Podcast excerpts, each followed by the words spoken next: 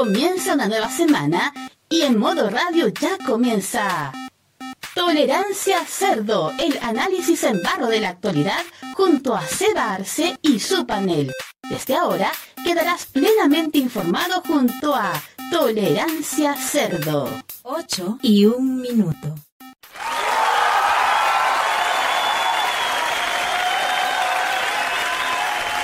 Hola a todos, buenas tardes. Eh, estoy con la garganta un poquito desgastada. Bienvenidos a una edición extraordinaria el día de hoy. Nos corrimos un día por esta semana en forma excepcional de Tolerancia Cerdo por modo radio.cl. Lunes 26 de junio, el día feriado. Hoy día estamos conmemorando feriado de San Pedro y San Pablo, pero por adelantado, porque normalmente será el 29. Que ustedes saben, feriado jueves o martes, que ejemplo generar un sándwich, se corren para el día lunes. Así que estamos acá en Tolerancia Cerdo por modo radio.cl, otra semana más, un poquito mojada, un poquito movido el fin de semana, pasaron altas cosas, así que vamos a estar hablando con calma con el panel que se han incorporando a poco a la transmisión del día de hoy. Presento a quien está a cargo los controles, don Roberto Camaño. ¿Cómo está Roberto? ¿Cómo están chiquillos? Tengan todos ustedes muy buenas tardes, noches. Felicidades a todos los Pedro, a todos los Pablo. Y queremos agradecer a, a Pedro Picapiedra y a Pablo Mármol por darnos este feriado. Y Pedro, me, me, robé- me robaste el chiste, Camaño, de hacer eso mismo, desgraciado. Yo me fui a saludar a Pedro Pablo Pérez, Pereira, pobre pintor portugués que vi. No, yo pensé que yo, yo pensé que iba a saludar a Pedro Pablo Rosuri. ¡Oh! No, te tengo otro peor. Pedro Pablo Díaz. Pero No. Pablo Pavlovich. Pedro Pablo. También. Sí. Así que otra semana más, gracias Roberto, sigo presentando al panel. Ya lo escucharon con ustedes, don Nicolás López. ¿Cómo está Nicolás? Muy buenas noches, pelado. Aquí estamos iniciando una semana que va a ser, bueno, para mí va a ser una semana maravillosa, la semana que salgo de vacaciones. Oye, pero él nunca me había pasado, pelado, que de una semana u otra la pauta estuviera tan cargadita sola, sin necesidad de buscar los temas, llegaron solitos. Sí, aparecieron solitos ahí en nuestra lista, pero ahí vamos a estar comentando más cosas al respecto. Presento también a don Juan Esteban Valenzuela. ¿Cómo está Juan? Ahora estaba flashando con, con el avance de Barbie. No tiene nada que ver con la semana, pero bueno, estaba flashando. Le han tirado una millonada de plata a la película. Así que por alguna razón quiero que resulte. Yo debo Juan, dec- Este- yo debo Juan decir- Esteban quiere ser una Barbie Girl. Yo quiero ser. No, debo yo quiero decir- tener a debo- Ken. Debo decir, que Quiero, la can- quiero un Ken en, en mi vida. debo decir que la canción que le hizo Nicki Minaj es bastante buena, bastante buena. La, la, la, la- el todavía no la juego escucho, de así que le voy a poner atención después del programa. Sí, pues. Así con Barbie y Túricos, perdón. Eh, ¿Va a participar en el programa o vino de testigo el día el señor Mauro Tupu? Preséntalo bien, pues pelado, y ahí va a participar. Eh, no, que ustedes lo hacen mejor que yo. Oda. Tupu. Hola, Tupu. Hola, Mauro Topo. Oda, Tupu. Hola, dos besitos. Hola a todos. Ya di lo tuyo, por mierda. ¿A quién le decís? A vos, po. Sí, pues. ¿Y quién Ah. Ah, ah, renuncio, chao. Esa fue la Gracias. De ahí se va a seguir incorporando a la gente porque hoy día van a ir llegando de a poco. ¿Con qué nos vamos primero? ¿YouTube o con la música? Vámonos con YouTube primero y después vamos con la música. ¿Quiénes llegaron a conectarse, chicos? A esta hora ha llegado Rubén Ignacio Hernández Manríquez, Biblioteca MTP, El Guerrero Solitario, Luchito Sama. Oye, y, y Biblioteca MTP nos dice saludos a Pedro Pablo Castillo. No sé quién es. No. No sé, Y, el, eh, el yo único. Pedro Castillo Isabel. que conozco es el que, el que quiso darse las de Fujimori y se lo ha rasquilado. Oye, pero en todo caso, Conoce usted dice que anoche en el Gran Hermano la pincoya se echó desodorante en la zor. ¿Qué? ¿Qué? ¿Qué? Ustedes no lo han hecho. Oye, gran hermano, realmente eh, la acción chilena, serio. Muy, Ah, muy- no ahí soda. se pusieron de acuerdo todos para votar un cuico en Gran Hermano, pero resulta que la vida real igual le da la oportunidad a los hueones. Ahí tenemos a la rubia Taraba a- y a la otra manga de giles del Partido Republicano. Un saludo a Ah, Bestalar. Que pierdan en algún, mo- en algún lado. po. Sí, po. Oye, pero en todo ¿Alguna caso, al pueblo, po? pelado, en todo caso, nosotros contribuimos a eso el sábado, po. Sí, po. Sí.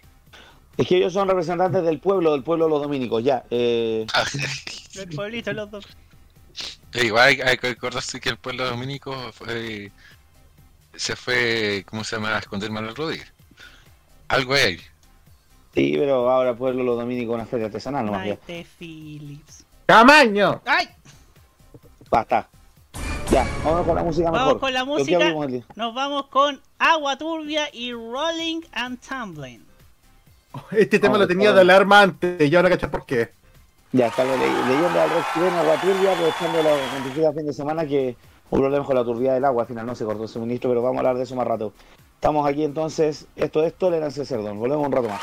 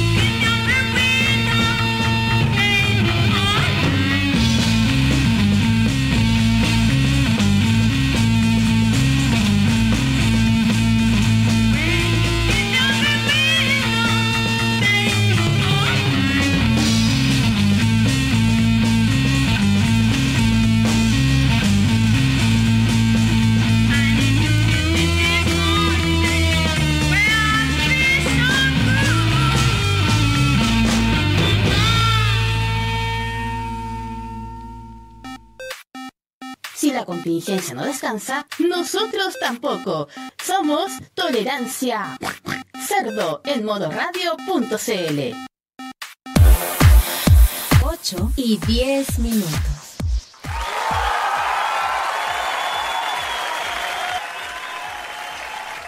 Pelado. Sí, estoy acá, ¿qué pasa? Volvemos. eh, Aire. ¿ah? ¡Tulio, estamos al aire! Julia, estamos al aire. No, es que, oye, oye, esa campanita que escucharon era Nicolás López pegándole al pelado. Yo no le pego al pelado. ¿Qué, qué te creí? Solamente le pego a Camaño y a vos. El pelado tiene una mano pesada. Que te tengan como que no le conviene. Ya, vamos a contar este fin de semana. Bueno, todos vimos este temporal, este frente. Es que no podemos ir mal tiempo, porque no sé si es buen tiempo o mal tiempo, pero eran lluvias necesarias, pero parece que se pasó un poco el tejo, un poco la mano.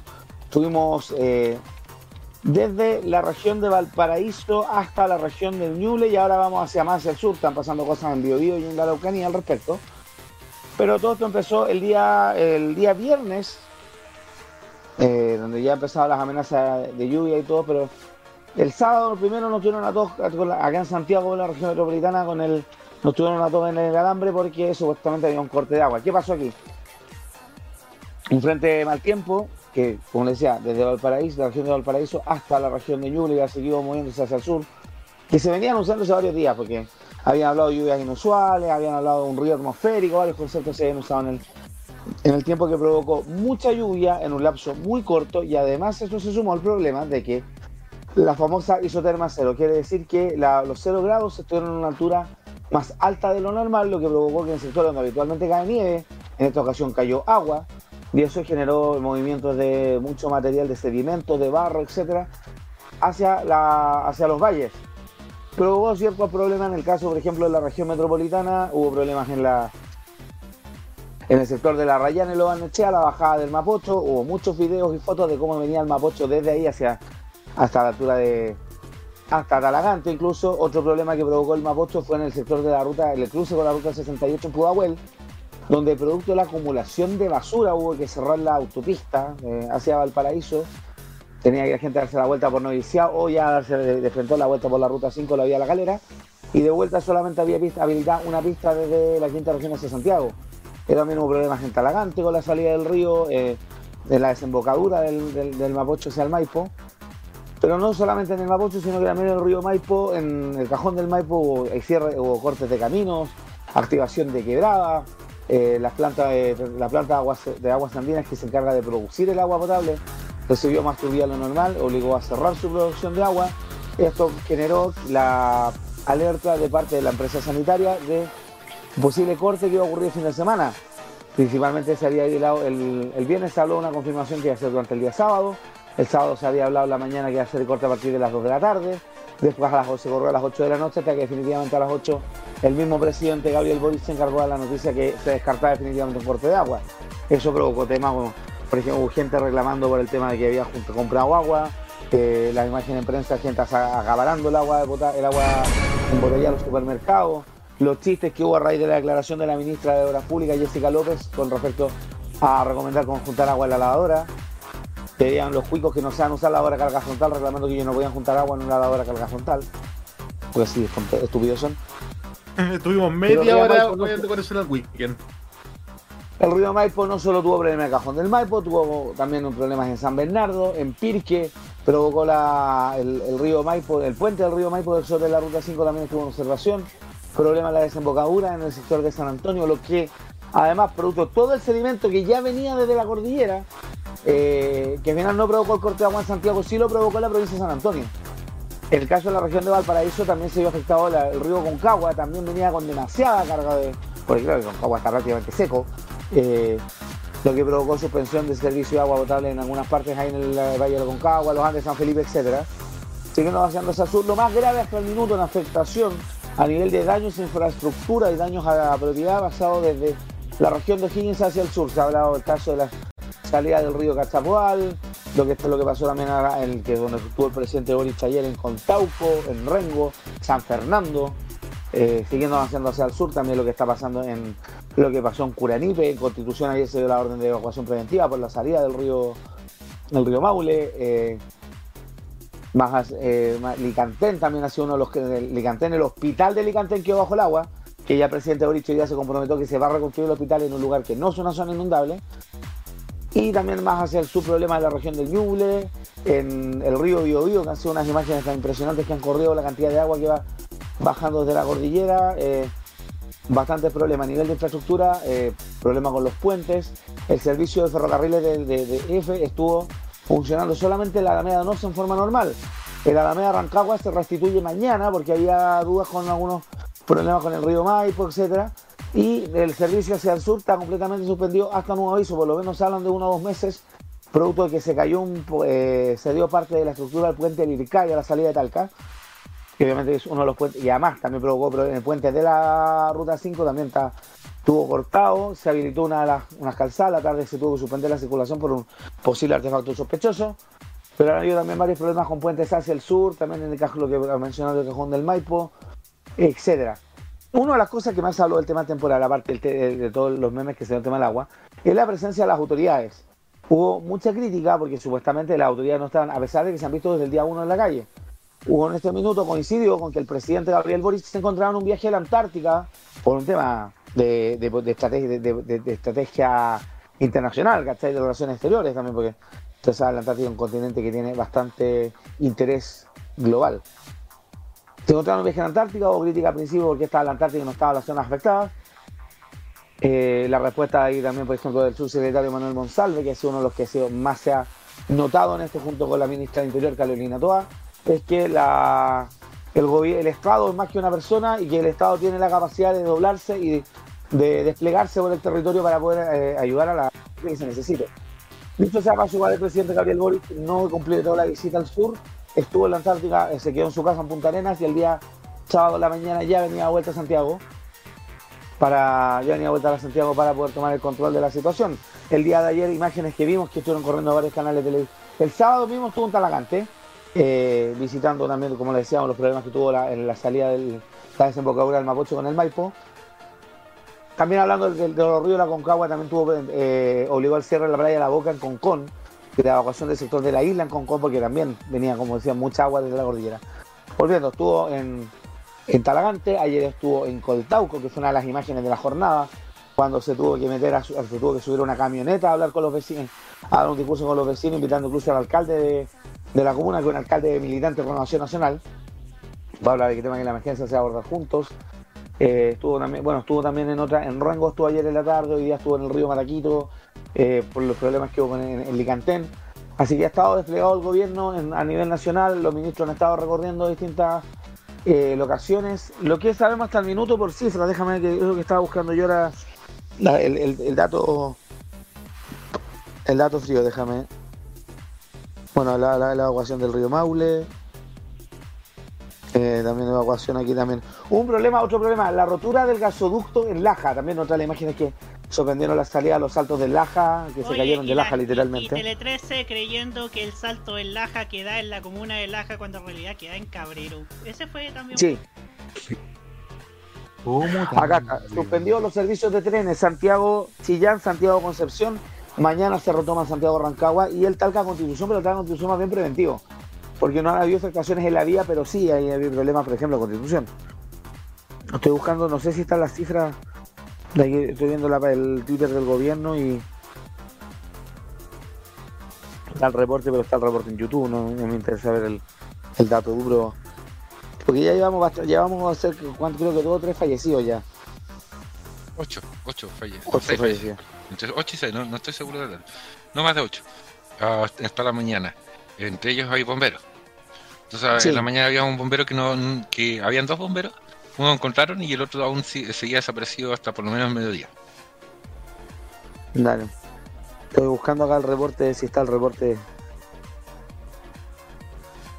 En todo caso, la, la, mm, las críticas al principio, como tú decías, eh, se fueron hacia, hacia la falta de, de aparente de compromiso de- del propio presidente Gabriel Boric. Y eso que tú siempre criticas, que Piñera puso de moda estar ahí eh, encima en terreno, aunque sea irrelevante, estar el gobierno ahí. A ver, sobre esto me gustaría dejar en claro algo. Que, oye, esa gente que cree que, que o sea, que juzga, ¿por qué está el presidente ahí? Está- Oye, oye, o sea, son imprevistos, uno siempre dice, el, el- la, el tiempo es, eh, o, los desastres naturales o estas cosas son impredecibles. Entonces, obviamente hay gente en redes sociales que cree que Boris tiene una varita mágica o una, una bolita de cristal que, que le dice que tal día va a pasar esta cosa. No, señores, no, él no es niño índigo, no lo es. Pero más allá de eso, de hecho, el, el propio Boris dijo que eh, hicieron la evaluación y pensaron que no iba a ser tan terrible. En un sentido de que no pensaban que el Mapocho y además el Maule se iba a desbordar. Habían calculado uno de los dos ríos que se iba a desbordar. Y pasaron las dos cosas. Entonces reaccionaron en consecuencia. Pero claro, lo positivo es que ellos dijeron, ¿sabes qué? La cagamos en ese momento, pero estamos acá en terreno y haciéndonos cargo y, buscando soluciones. Claro, estoy mirando, pues, eh, hay un visor del mod, pero es un cacho leerlo. Sigo una, una lista con estadísticas que no la, no la encuentro. Bueno, aquí lo que sí, por ejemplo, el Senapred, este balance se hizo en la mañana. Eh, a las 10 de la mañana el balance que había 59 viviendas destruidas, 1028 con daño mayor y 2107 con daño menor.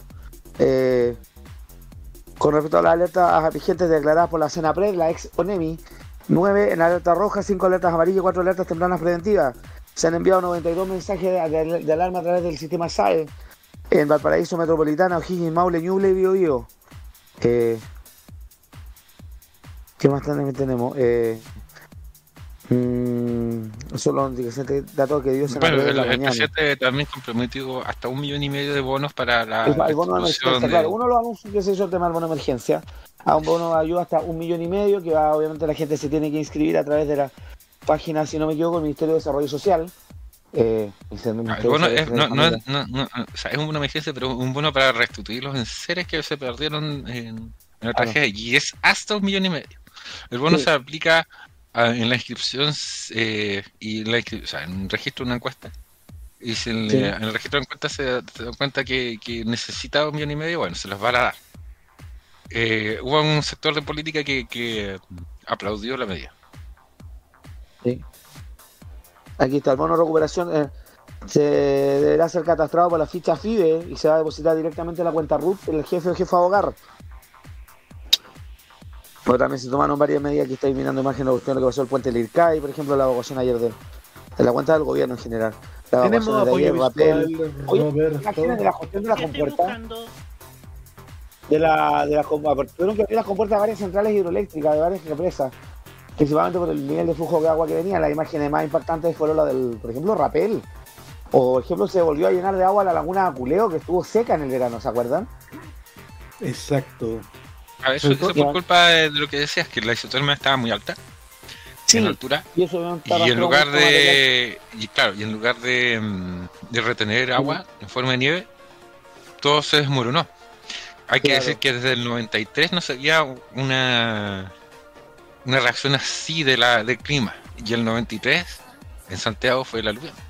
el orden de la quebrada de Macul claro hubo Claro, mucha lo- activación lo- de quebrada la- la- también las el- piscinas antialuviones reaccionaron muy bien y por eso no tuvimos un escenario más terrible. Da- Hubo ya, fue terrible. eh, A la piscina le estuvieron mirando el ojo. Hubo riesgo el día viernes, eh, o el día sábado, no fue el viernes, de salir al San Juan de la Guava, porque el- la quebrada Macul desemboca parte del San Juan de la Guava. Eh, y estaban incluso, porque de un momento por tema de pega, a nosotros nos pidieron, por parte del Ministerio de Desarrollo Social, le pidió al Ministerio de Transporte eh, disponer de buses de Transantiago, buses de red, para evacuar el campamento Dignidad, que es el que está ahí ubicado en, el, en la esquina de Tobalá con, con María Angélica, donde está el Parque Quebrada Macul, que es un sector inundable y es un sector que corre, usted San Juan de la por lo mismo. Al final no fue necesario, pero también se corrió, fue uno de los sustos que hubo el fin de semana, producto también del tema de, las- de- de las lluvias, pero era impresionante la imagen de los de, los caudales de agua donde estuvo seco durante años y ver ahí, por ejemplo, el río Biobío lleno de lava lao, el Aconcagua, el Maipo, La toda la cantidad de videos, estaba- videos y vuelos de bronzo del. Mapocho. ¿Ah? La laguna Carén que estaba desertificada y que volvió a tener agua.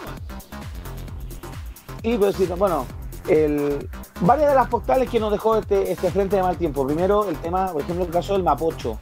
Fueron dos, o- o- calcularon en 870 toneladas de basura fueron retiradas desde el puente del Mapocho de la Roca 68. 870 toneladas. Eso no es un tema biológico, no es un tema del cambio climático, sino que es única y exclusivamente un asunto cultural. ¡Cochino! De- creer ¡Sucio! que los ríos y los cursos de agua son basureros. Basta de pagarle al viejito para que te retire los escombros y terminen todas las huevas a la orilla del río del San Juan de la Guada. No, basta con eso. O sea, Y después, y hasta una después le lujo. Hombre, yo Oye, me imagino que ta- una también arrastrar, arrastraron, porque habían casas que se cayeron con, con Sí, la crecida de los ríos. bueno, Imagino una que parte de. Y No se deben limpiar ni la raja y le andan echando la culpa a esa gente, weón. Le damos la bienvenida a Felipe Burgos, que se une a la transmisión del día de hoy. ¿Cómo está Felipe? Hola chiquillos, Felipe. aquí estamos. Hola Felipe. y estamos con los Tubo Millonarios Boys bailando. Nicolás pero me la trazo, gente- Nicolás me trazo, con tanto soy mi gracia, Nicolás me trazo. ¡Ya! Ya. Se nos olvidó.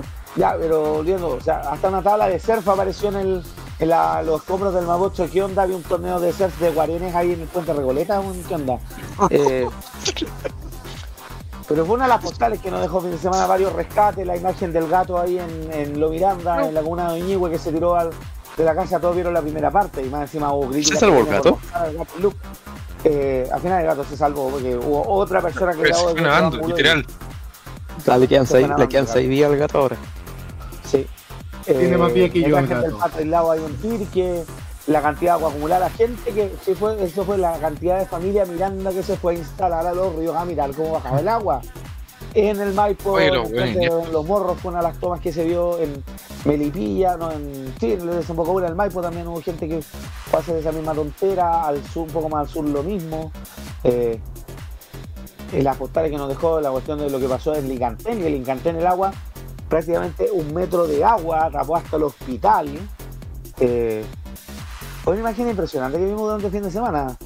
Eh, los rescates, rescate de animales, mucho animal caballo, los chanchitos que rescataron un refrigerador ahí en la salida del Madepocho en, en, en Odisión Pudahuel, eh, rescate de perros, de gatos, y varias cosas, y también el tema de la ayuda, sobre todo que ha llegado bastante rápido por un lado la- el, el general del gobierno, y me llamó mucho la atención escuchar a Davor Juranovic, cáchate, Davor Juranovic, que a veces yo pienso que él es más que, antes que Facho es magallánico, y por eso defiende al presidente Boric, diciendo que el gobierno obviamente va a tener problemas para llegar al resto de Chile porque somos un país que la geografía eh, es complicada y más encima la zona de afectación es demasiado grande. Es obvio que la ayuda estatal no va a llegar de inmediato, la idea es que llegue rápido, llegue en forma ordenada y eficiente, pero no va a llegar al tiro a todas partes porque no se puede, sí, es físicamente imposible. Eh, pero en general también le ayuda a la gente. Ahí mostraba la cuestión, ahí cuando mostraba las imágenes de Goltau cuando estaba el presidente Boric. eh, vecinos que fueron de gente que fue de Rancagua a apoyar, gente que fue de Rengo a apoyar. eh, con lo complicado que está la movida por las carreteras y la ruta 5 tiene varios cortes en el sur. Las vueltas que hagan quedar será larguísimo. eh, pero en general, que típico esta cosa se ve la, la solidaridad del chileno. También en el cajón del Maipo gente que fue a apoyar. Ayer yo estaba viendo video, por ejemplo, de la farmacia del doctor Simi, que pescó un camión y llenaron de cuestiones y fueron a dejárselo a la gente de la Municipalidad de San José de Maipo, etcétera Y sobre todo también la respuesta del gobierno, que, claro, al principio criticado porque Boris estaba en la Antártica, Boris viajó a Santiago al día siguiente. eh, y la gente cómo lo recibían con el tauco. Yo quedé impresionado con las imágenes cuando estaba allá y más encima echando a la prensa, el presidente no el trabajo porque me reclamaron en Twitter que yo hablé que se dio la paja, pero mi forma de decirlo, de pasar casas donde pedía que echaran el IVA, miraba, hablaba con la gente, etcétera.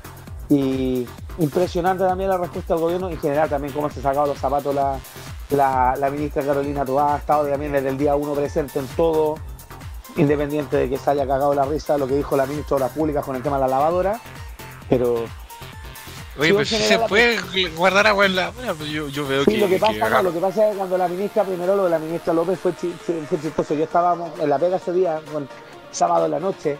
Cuando lo dijo la ministra, nosotros eh, nos quedamos mirando con uno, o sea, el viernes la noche estamos en la pega, nosotros nos quedamos con los compañeros todos, nos cagamos la risa, porque se es chistoso. Y sí, después O sea, más claro, o sea, es chistoso. Carolina pero- toda estaba cagada la risa también. Pero, sí, Pero, es verdad, pero de que se puede, se puede. es verdad, y alguien dijo por ahí, llegar a todos estos cuicos donde no tenemos que en los sectores populares donde no hay tina, no hay estanques grandes con cuatro bateas plásticas, donde se junta mucha gente la- el agua a la lavadora, y la lavadora no es para tomar porque dijo, ay, me hace un tecito con olor, con olor a rinzo, no. El agua a la lavadora, por ejemplo, del baño, para lavar El losa, qué sé yo. ese tipo de cosas. Así que chicos, ¿cómo les fue con el temporal? ¿Algún efecto en ustedes? Eh, ¿Puedo partir yo, pelado? por favor. A ver, yo personalmente tengo que agradecer que este temporal me mojé prácticamente nada. No es como los años anteriores donde prácticamente en Valparaíso, cuando cruzaba Valparaíso me mojaban los troles y me mojaban hasta el alma. Eh, en los colegios se notó mucho más. Ya venía una notoria baja de la asistencia por el tema de las enfermedades respiratorias, por el tema de la obligación de la mascarilla, pero ahora con el tema de temporal las asistencias fueron bajísimas. O sea, yo creo que lo que me pasó a mí es perfectamente replicable al resto de los colegios de las zonas afectadas y más aún donde se habló de inundaciones propiamente tal. Por, algún, por algunos colegios eh, que, que actualmente funcionan de albergue se suspendieron las clases. En general, nuestra zona de mía con el Tupu, que es el Gran Valparaíso, no pasó nada. Solamente idiotas que se les ocurrió estacionar en el estero cuando está lloviendo, pero eso les pasó Oye, por tarado. saco, wea. Por- eso les pasó. Saco, wea. como No dicen en Los Simpsons, ¡ahí tienen esos tarados! A a Jaime le sale mejor. Ya. Ahí tienen esos tarados. No. ¡Cállate, Camaño! Pero, es, y- pero eso, pues, no sé, por lo menos eso pasó en, el, en la zona del Gran Valparaíso, porque al interior de San Felipe de los Andes sí tuvieron muchos más problemas con el río Concagua. Sí. Sí, no solo San Felipe y los Andes, también San la provincia de San Antonio tuvo hartos problemas con el. con Sí, el de hecho, en, en este momento gran parte de la provincia de San Antonio está sin agua todavía. Felipe Porque- también tiene, Felipe que por presa. A los pajaritos. Lo que pasa es que la, provincia de San Antonio, el, afluente que usan para alimentarse de agua es el río Maipo. Entonces, la Boca Toma está entre San Juan y Los Gallardos y desde Algarrobo hasta Santo Domingo están sin agua. Casi 200.000 personas. Un saludo, entre paréntesis, hablando de hablaste de Boca Toma, un saludo también para los periodistas que se mandaron ranazo el fin de semana.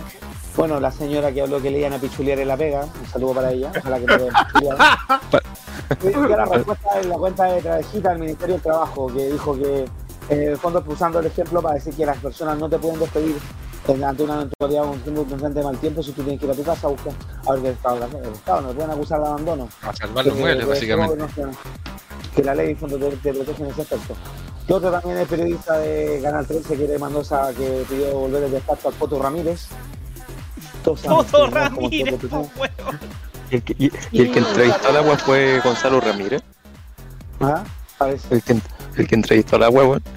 No sé, también eso fue los memes. quería ¿Cómo de Bueno, eso de- Gonzalo no, Ramírez? Eso demuestra que cualquiera que entra a Mega se idiotiza. Sí. No, bueno, Oye, es- eh, eh, Gonzalo Ramírez ha tenido una involución en ese canal, bueno. Eh, un- no, Yo creo que eh, entre Gonzalo Ramírez y, y Jorge Castro Navarra, Jorge Castro Navarra parece. ¡Ya, Felipe! Oye. Estaba pensando, Neme, Israel. Weón, ese, e- ese canal El destruye loco gente. Pepe, que el loco Pepe después de dárselas de. Si yo fuera ministro del Interior, le llovieron las chuchas de vuelta. Bueno, es que, es que al loco Pepe se le arrancaron los enanitos, las No, cabras, no. Se, le, arrancó- se le arrancó todo el cuento para el monte. No, y lo último que dijo, mira, si no le gusta Mega Noticias Alerta, cámbiase al 7 o al 13. Ya, pues, lo hago. Ya, pues, Con lo- ya, gusto, ya, pues. Ya, pues, ni un problema. A mí me dio mucha risa otro cagazo de prensa que pasó Viola, que el periodista del TVN Andrés Vial, dándole gracias a un despacho desde el- la boca toma del río Clarillo, dijo que estaba en la boca mona del río Clarillo. Pensando en la boca mona del, la boca mona del río.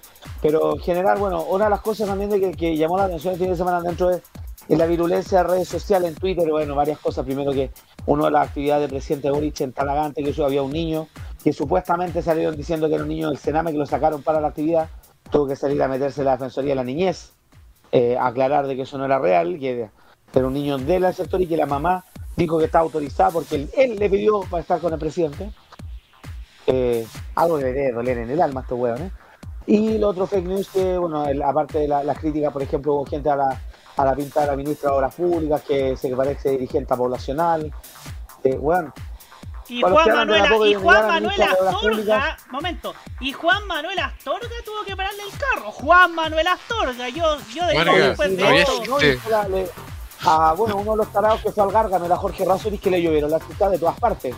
Eh, por la pinta. Pero me da risa cuando hablan de la idoneidad de la ministra, de dónde sacaron a esta señora, huevón, tuvimos a Goldberg de ministro de las públicas. El único, Ah, pero bueno. había- el único huevón que había sido gerente en COSUD. Eh, si no se hablaba con los que interesa la tarjeta. Eh, dentro de la virulencia de redes sociales, esta fake news, eh, huevón, la gente reclamando porque tuvo que guardar agua. Y ahora, ¿qué hago con el agua? La de la raja, pues, huevón. Eh, Guárdala, guárdala para hacerte un tecito, pues, o hacerla, o hacerla, o hacerla carboná, pues, o la cazuela. tengo una mejor lo mismo Hubo un que weón que que estaba reclamando por e- la- porque deberían cortar el agua por ética. ¿Qué? Tengo una mejor idea para el agua. Bienvenido, Mario. A ver, tengo una idea para el agua. Ríense la flor de poronga que le clavó el gobierno. Sí, o sea, sin duda reaccionaron mejor que por lo menos el gobierno anterior. En muchos de, la- de los cagazos que tuvieron. Pero la virulencia de, la- de- de- de Twitter es que yo voy a referirme en el caso de Twitter a dos cosas, a, a- a dos cosas en específico. Primero, los ataques constantes de los políticos de la derecha que empezaban a llegar todo el rato. Algunos oportunistas que publicaron fotos después, por ejemplo, Javier Macaya publicó una foto bastante. Después hubo críticas a él porque llegó con toldos, pero con toldos con su nombre, a apoyar en nuevas localidades afectadas. El caso de Jimena Rincón, que de Jimena Rincón le hicieron. Eh, ¿Dónde, ¿dónde estaba ella? Eh, dicen que estaba en extranjero, pero no caché dónde.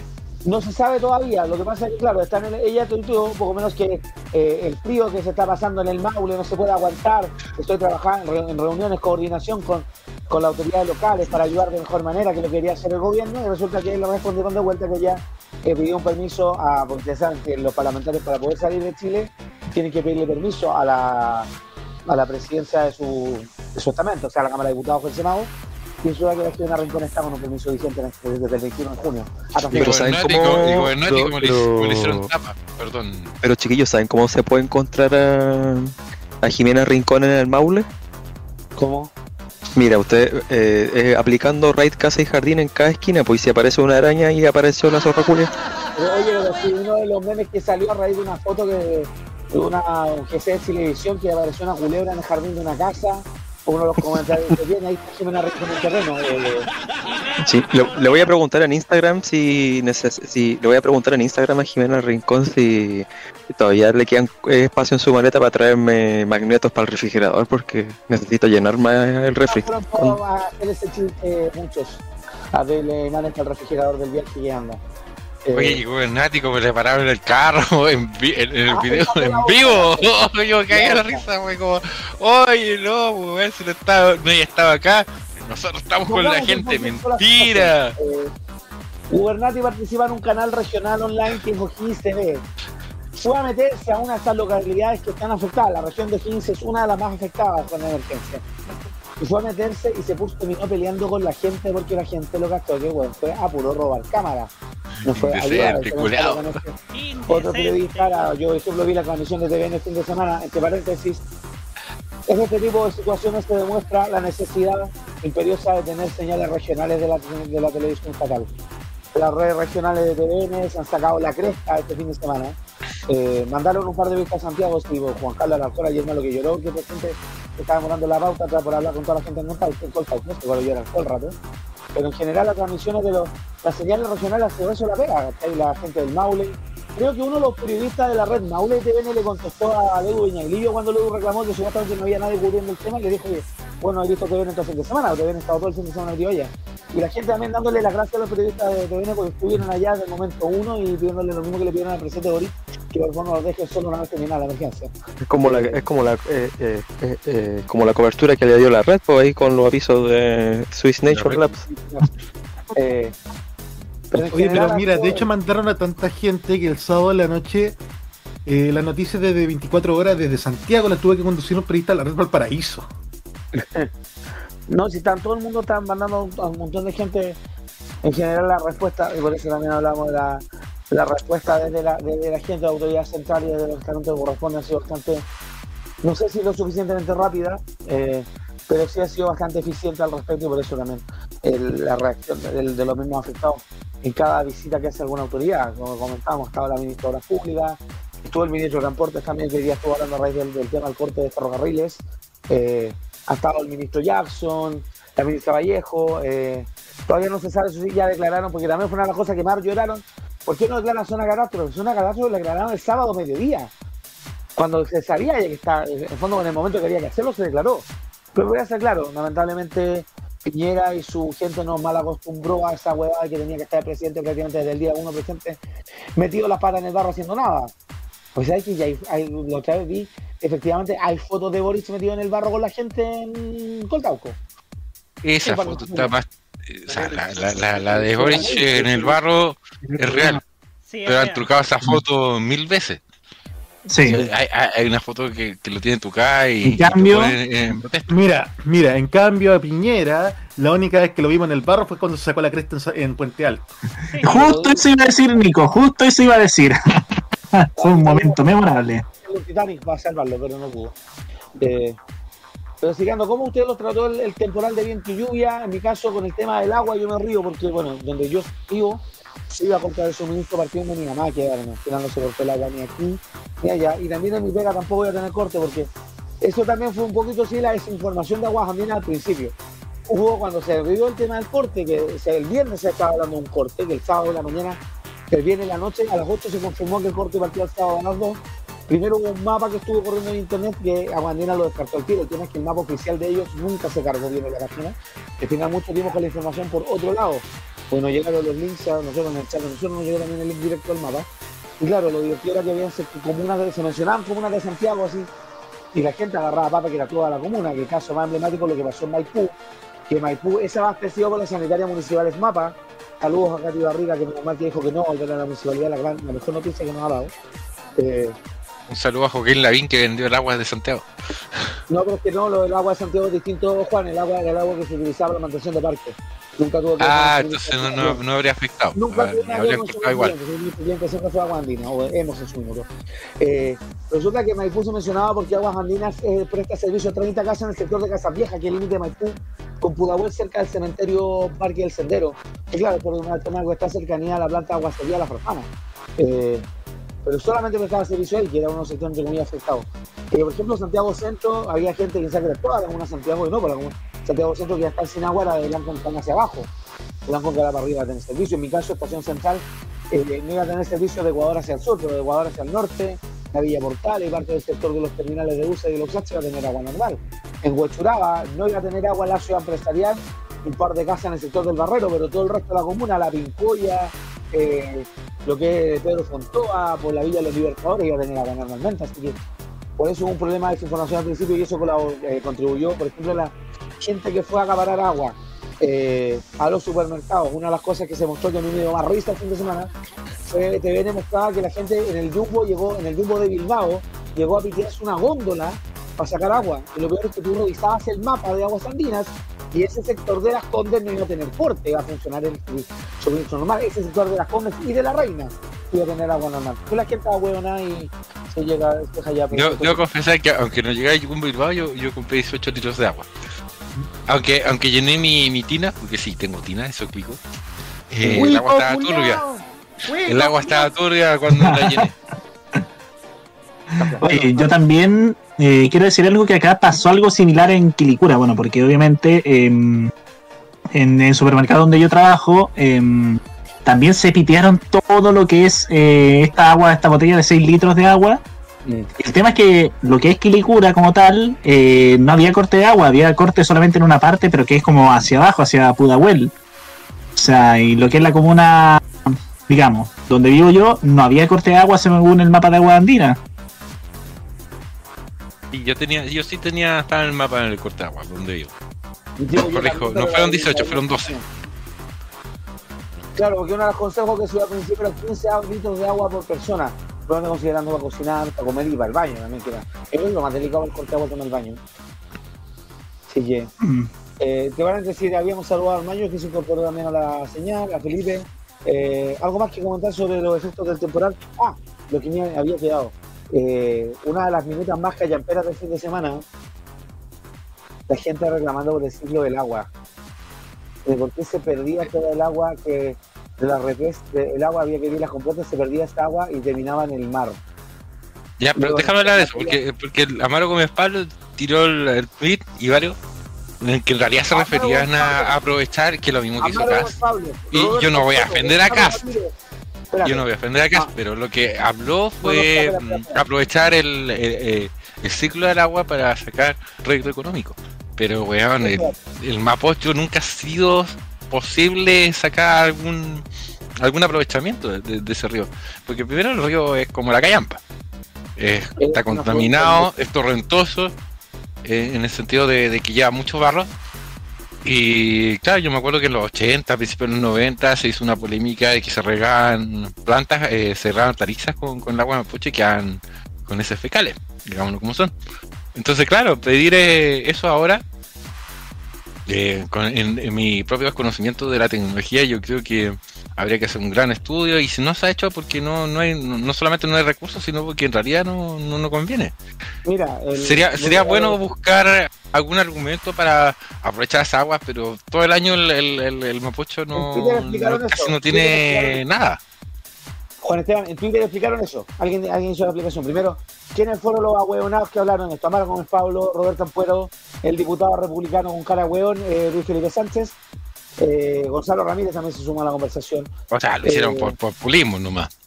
Por Claro. salir en Twitter. Y explicó una persona que dijo que se había dado el tema, el tema de la, que el tema de las represas o las embalses no es la mejor, la manera más eficiente de juntar agua, porque estos eventos como el de ahora ocurren muy a largo plazo. Las represas van a pasar llenas, va a ser todo el tiempo. Decía, lo que hay que hacer en estos casos, lo que se recomienda, se da el ejemplo, no sé qué ciudad europea se hizo, es crear humedales, entre, una la pega que hacen los humedales. Pero claro que en este país, lamentablemente, los humedales crecen a un terreno perdido, tenemos lo de tierra y lleno de edificios. Después la agua se le inunda y no saben por qué. Eh, Eh, pelado, ¿te tiene que vayamos los comentarios? Ya, no, solamente voy a cerrar este tema. El tema de los humedales, principalmente. Tener formas de que la tierra absorba esa agua, porque obviamente ahí acelera el ciclo del agua y nuevamente queda- llega ese líquido y queda disponible. Es como porque absorbe la tierra, obviamente hay más vegetación, etcétera, y eso también puede provocar más lluvia. Es una cosa lógica, pero bueno, anda a explicar a estos hueones que pasaron la enseñanza básica corriendo, seguramente con ¡Pelado! Vamos a mejorar los comentarios. Tenemos que saludar a alguien. ¿Qué? Hace rato estaba viendo comentarios de ustedes, pues. bueno. Ya. Tenemos a Quinta conectado que se nos suma por primera vez a la tolerancia. Muy bienvenido sea. Saludos chicos, nos dice. Ya vamos a los comentarios. Se suma Ni- Nico Funazo. Bioteca MTP. Tenía, tenía que estar presente Nico Funazo, ¿ah? Bioteca MTP. Y la Gran laguna valor. Esperal Yo, lo aprecio. La laguna Esperal en el Tabo, donde pasé hace dos semanas y estaba totalmente seca, ahora volvió a tener agua. Pachos tirándole mierda a Boric porque estaba en la Antártica. ¿Y qué hizo el presidente Piñera cuando estaba quedando la cagada el 18 de octubre? Les ahorro la respuesta. Prefirió seguir comiendo el cumpleaños del día de verdad. Eh, ¿Qué más tenemos por acá?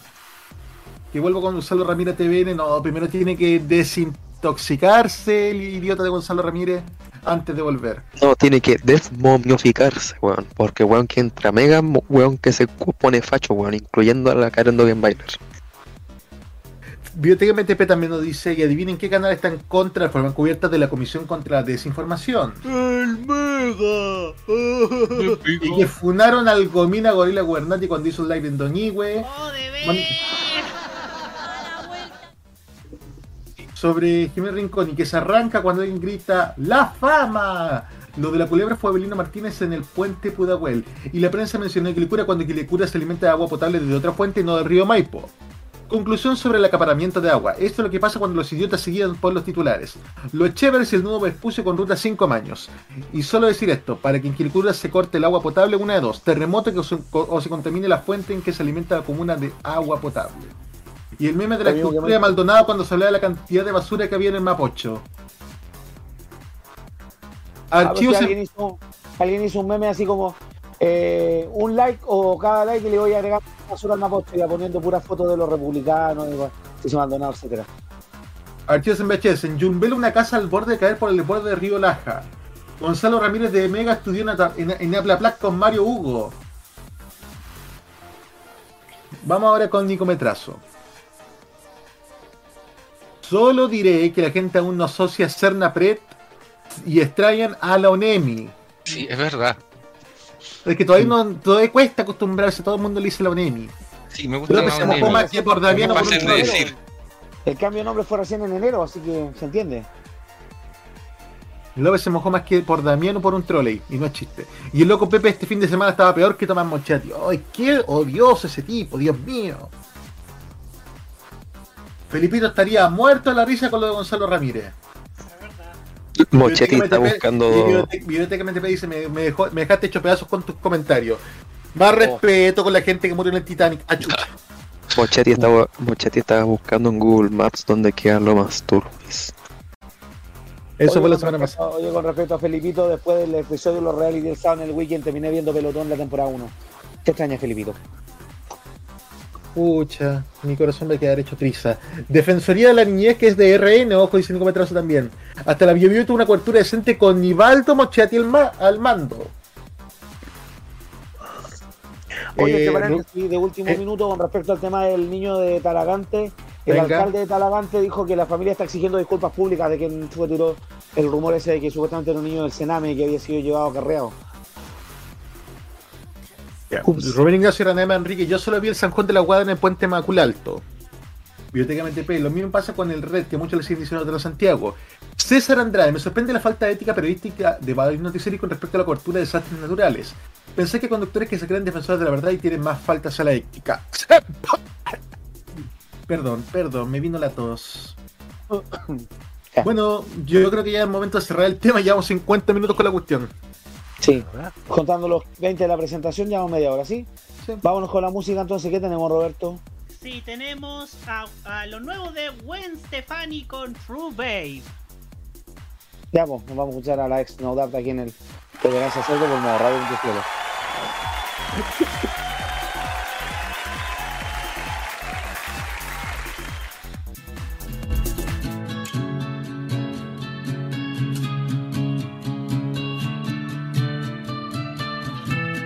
Your tattoo still looks cute to me, cute to me. We're old news, but you're new to me, new to me. I wanna fly to your shows, wanna wake up in your clothes. Come get you tipsy at 6:30, wanna take tonight slow. It's alright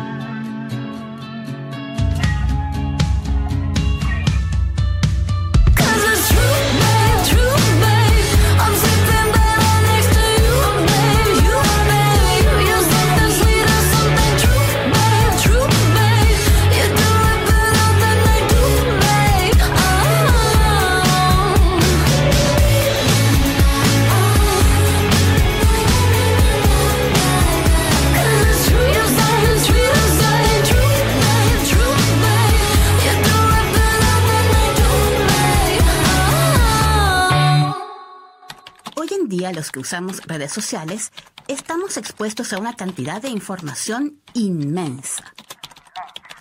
Sin embargo, muchas de ellas son de dudosa procedencia. No te creas todo lo que lees. Aprende a detectar noticias falsas, investiga la fuente, contrasta la información y no comparta sin antes verificar. Juntos podemos combatir la desinformación y construir una sociedad más informada y responsable. Es un mensaje de Modo Radio, programados contigo.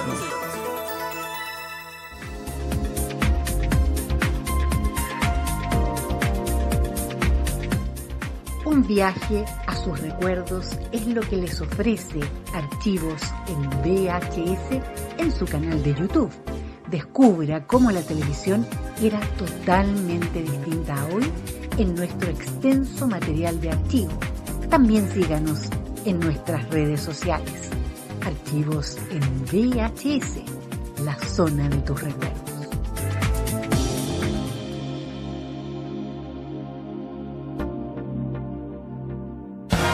Los mejores recuerdos del pasado y el presente de la televisión nacional e internacional lo ofrece Telearchivos en sus canales en YouTube y en las redes sociales.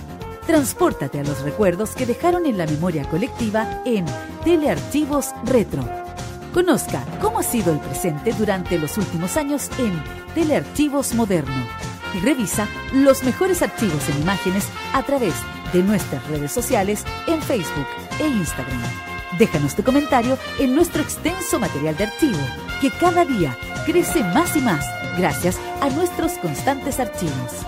Entra y suscríbete en youtube.com, dale like en nuestras redes sociales y disfruta de estos grandes recuerdos. Telearchivos, rescatando el pasado y el presente de nuestras vidas. No solo somos mucho más que televisión, somos un sitio que te complementa toda información y con chequeo somos un programa en YouTube donde la libertad de crear, pensar y criticar con fundamentos es válido. Un programa radial donde tú puedes tener cabida. Un espacio multiplataforma donde informamos y reflexionamos. TVenserio.com Somos mucho más que televisión. Toda la onda de Oriente lo encontrarás solo en nuestra compañía. Vive la onda friki en la compañía de Modo Radio. Programados contigo. Las noticias que tienes que saber para esta semana también están en Tolerancia Cerdo de modoradio.cl.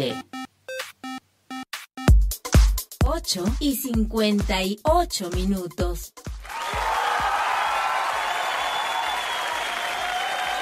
Estamos de vuelta aquí en el Tolerancia Cerdo por modoradio.cl. Lunes 26 de junio, 20 horas 58 minutos. Y otro de los temas que nos estuvo ocupado la semana pasada fue lo que estuvo ocurriendo, que algo les adelantamos en la edición del martes.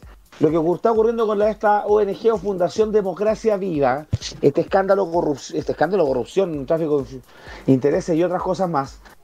A grandes rasgos, ¿qué es el caso de Democracia Viva? Democracia Viva era una fundación, una ONG, que firmó un contrato con el Ministerio, con la Seremi de Vivienda de Antofagasta, para, en- dentro del programa, aquí está el nombre, el programa de asentamientos precarios del Ministerio, por un contrato por 400 millones de pesos. Problema que la fundación solo tuvo giro de construcción dos semanas antes de firmar este contrato. Eh, se fundó a fines del 2021, una vez que se supo también el triunfo del presidente Boric en la, el triunfo de Boric como presidente en las urnas. ¿Y por qué está toda la sospecha? Esta fundación está ligada a militantes de Revolución Democrática, principalmente dos que son, eh, en este, este caso puntual, el ex de Vivienda de la región de Antofagasta, Carlos Contreras, no, perdón, el Carlos Contreras, ex Seremi de Vivienda, y Daniel Andrade, ex representante de esta fundación, a su vez eh, pareja de la diputada Catalina Pérez, diputada que tuvo que suspender su participación en la mesa de la Cámara de Diputados producto de este hecho. Eh, ¿Qué es lo que se está principalmente cuestionando aquí? Lo que decía, hay varios delitos que se podrían estar configurando según lo que indica el fiscal Agui- Cristian Aguilar. Eh, son delitos de tráfico de influencia, malversación de caudales públicos y fraude al fisco. Esto obviamente primero puso el ojo eh, cuestionando un poco también el, rol de RD, a pesar de que desde el, el mismo partido y desde el gobierno la instrucción fue al principio aislar el tema, o sea, sacar a todos los posibles involucrados en esto. Eso sí, lo- la última novedad que hubo el fin de semana, primero se le pidió la renuncia a la se- secretaria de vivienda. Eh, el nombre no lo tenía por acá. ¿ah? Subsecretaria. Tatiana, La no sé subsecretaria Tatiana Rojas.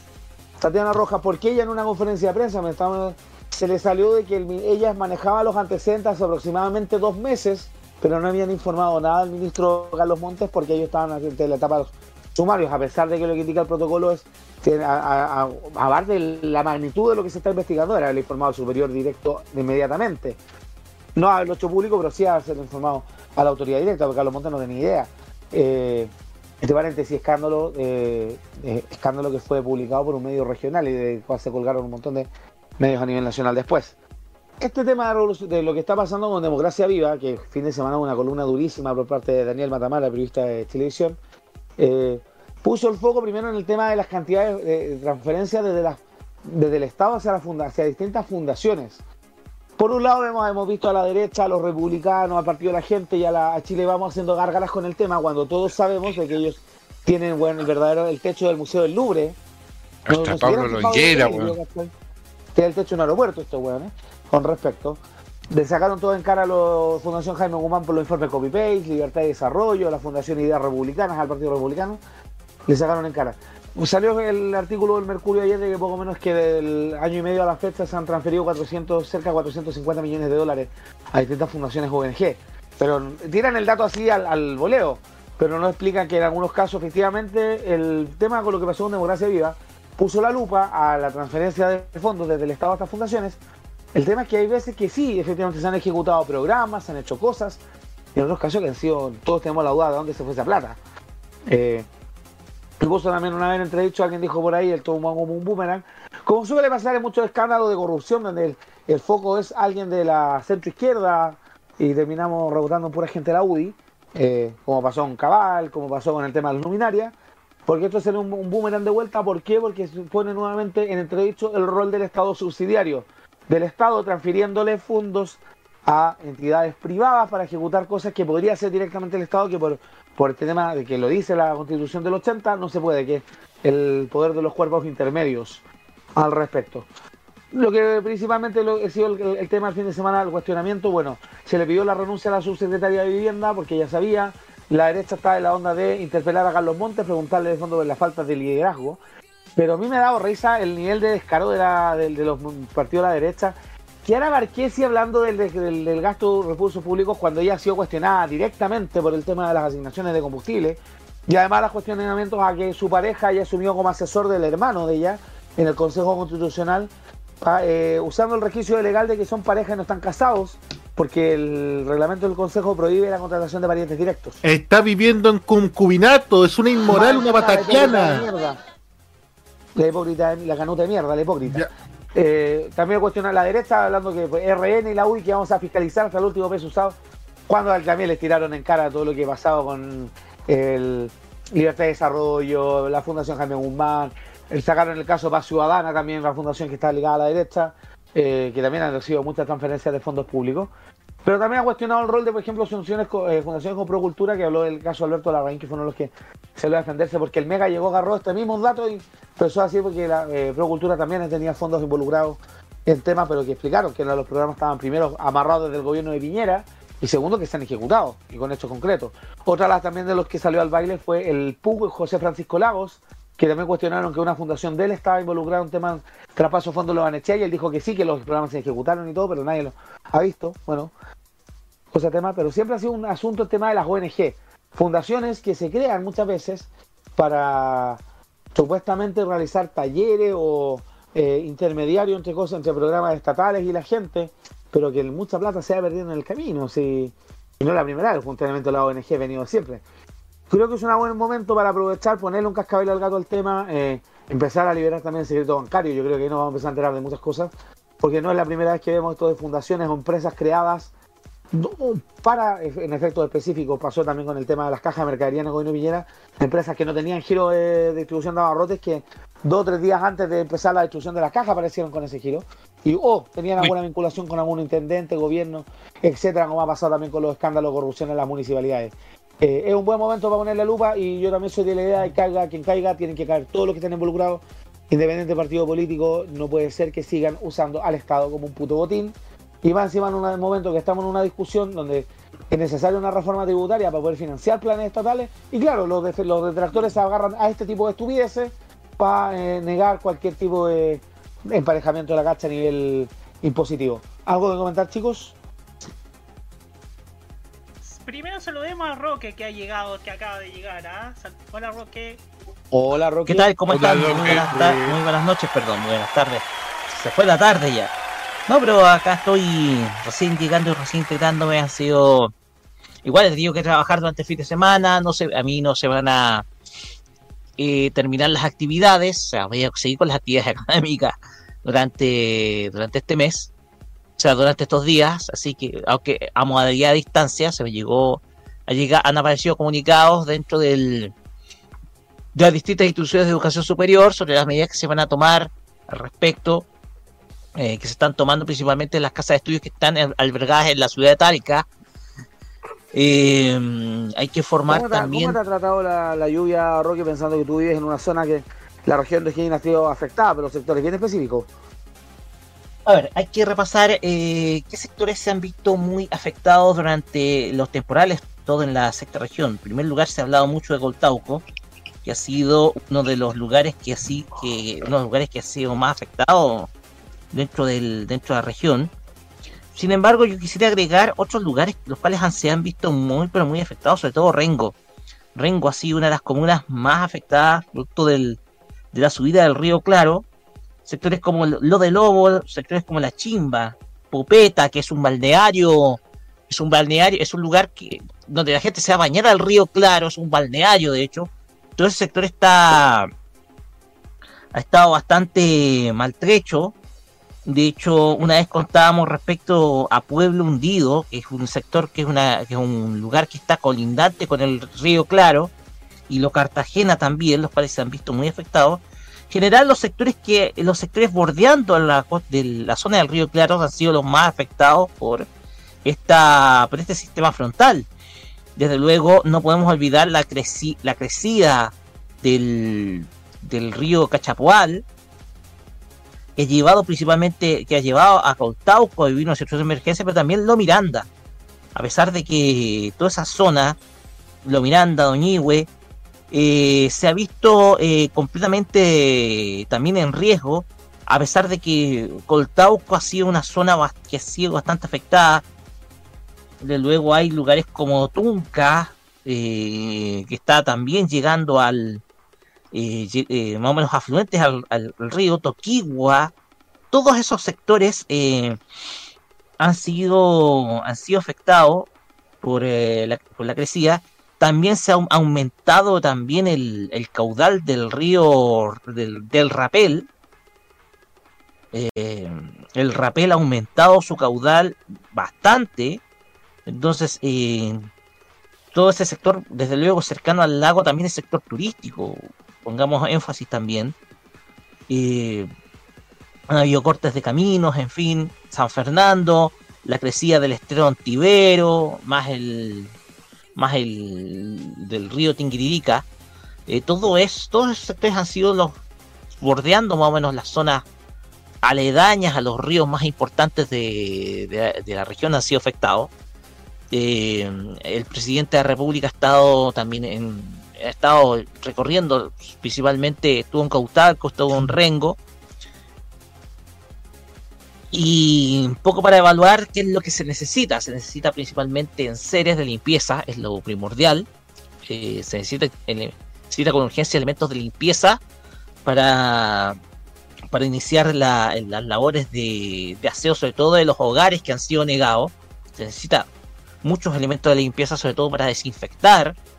Eh, también se van a necesitar mascarillas porque una vez ya terminado, ya volviendo a aparecer el, el sol, terminando el sistema frontal, desde luego va a levantar mucho polvo, va a haber una- podría generarse un foco de contaminación también por polvo, por tierra.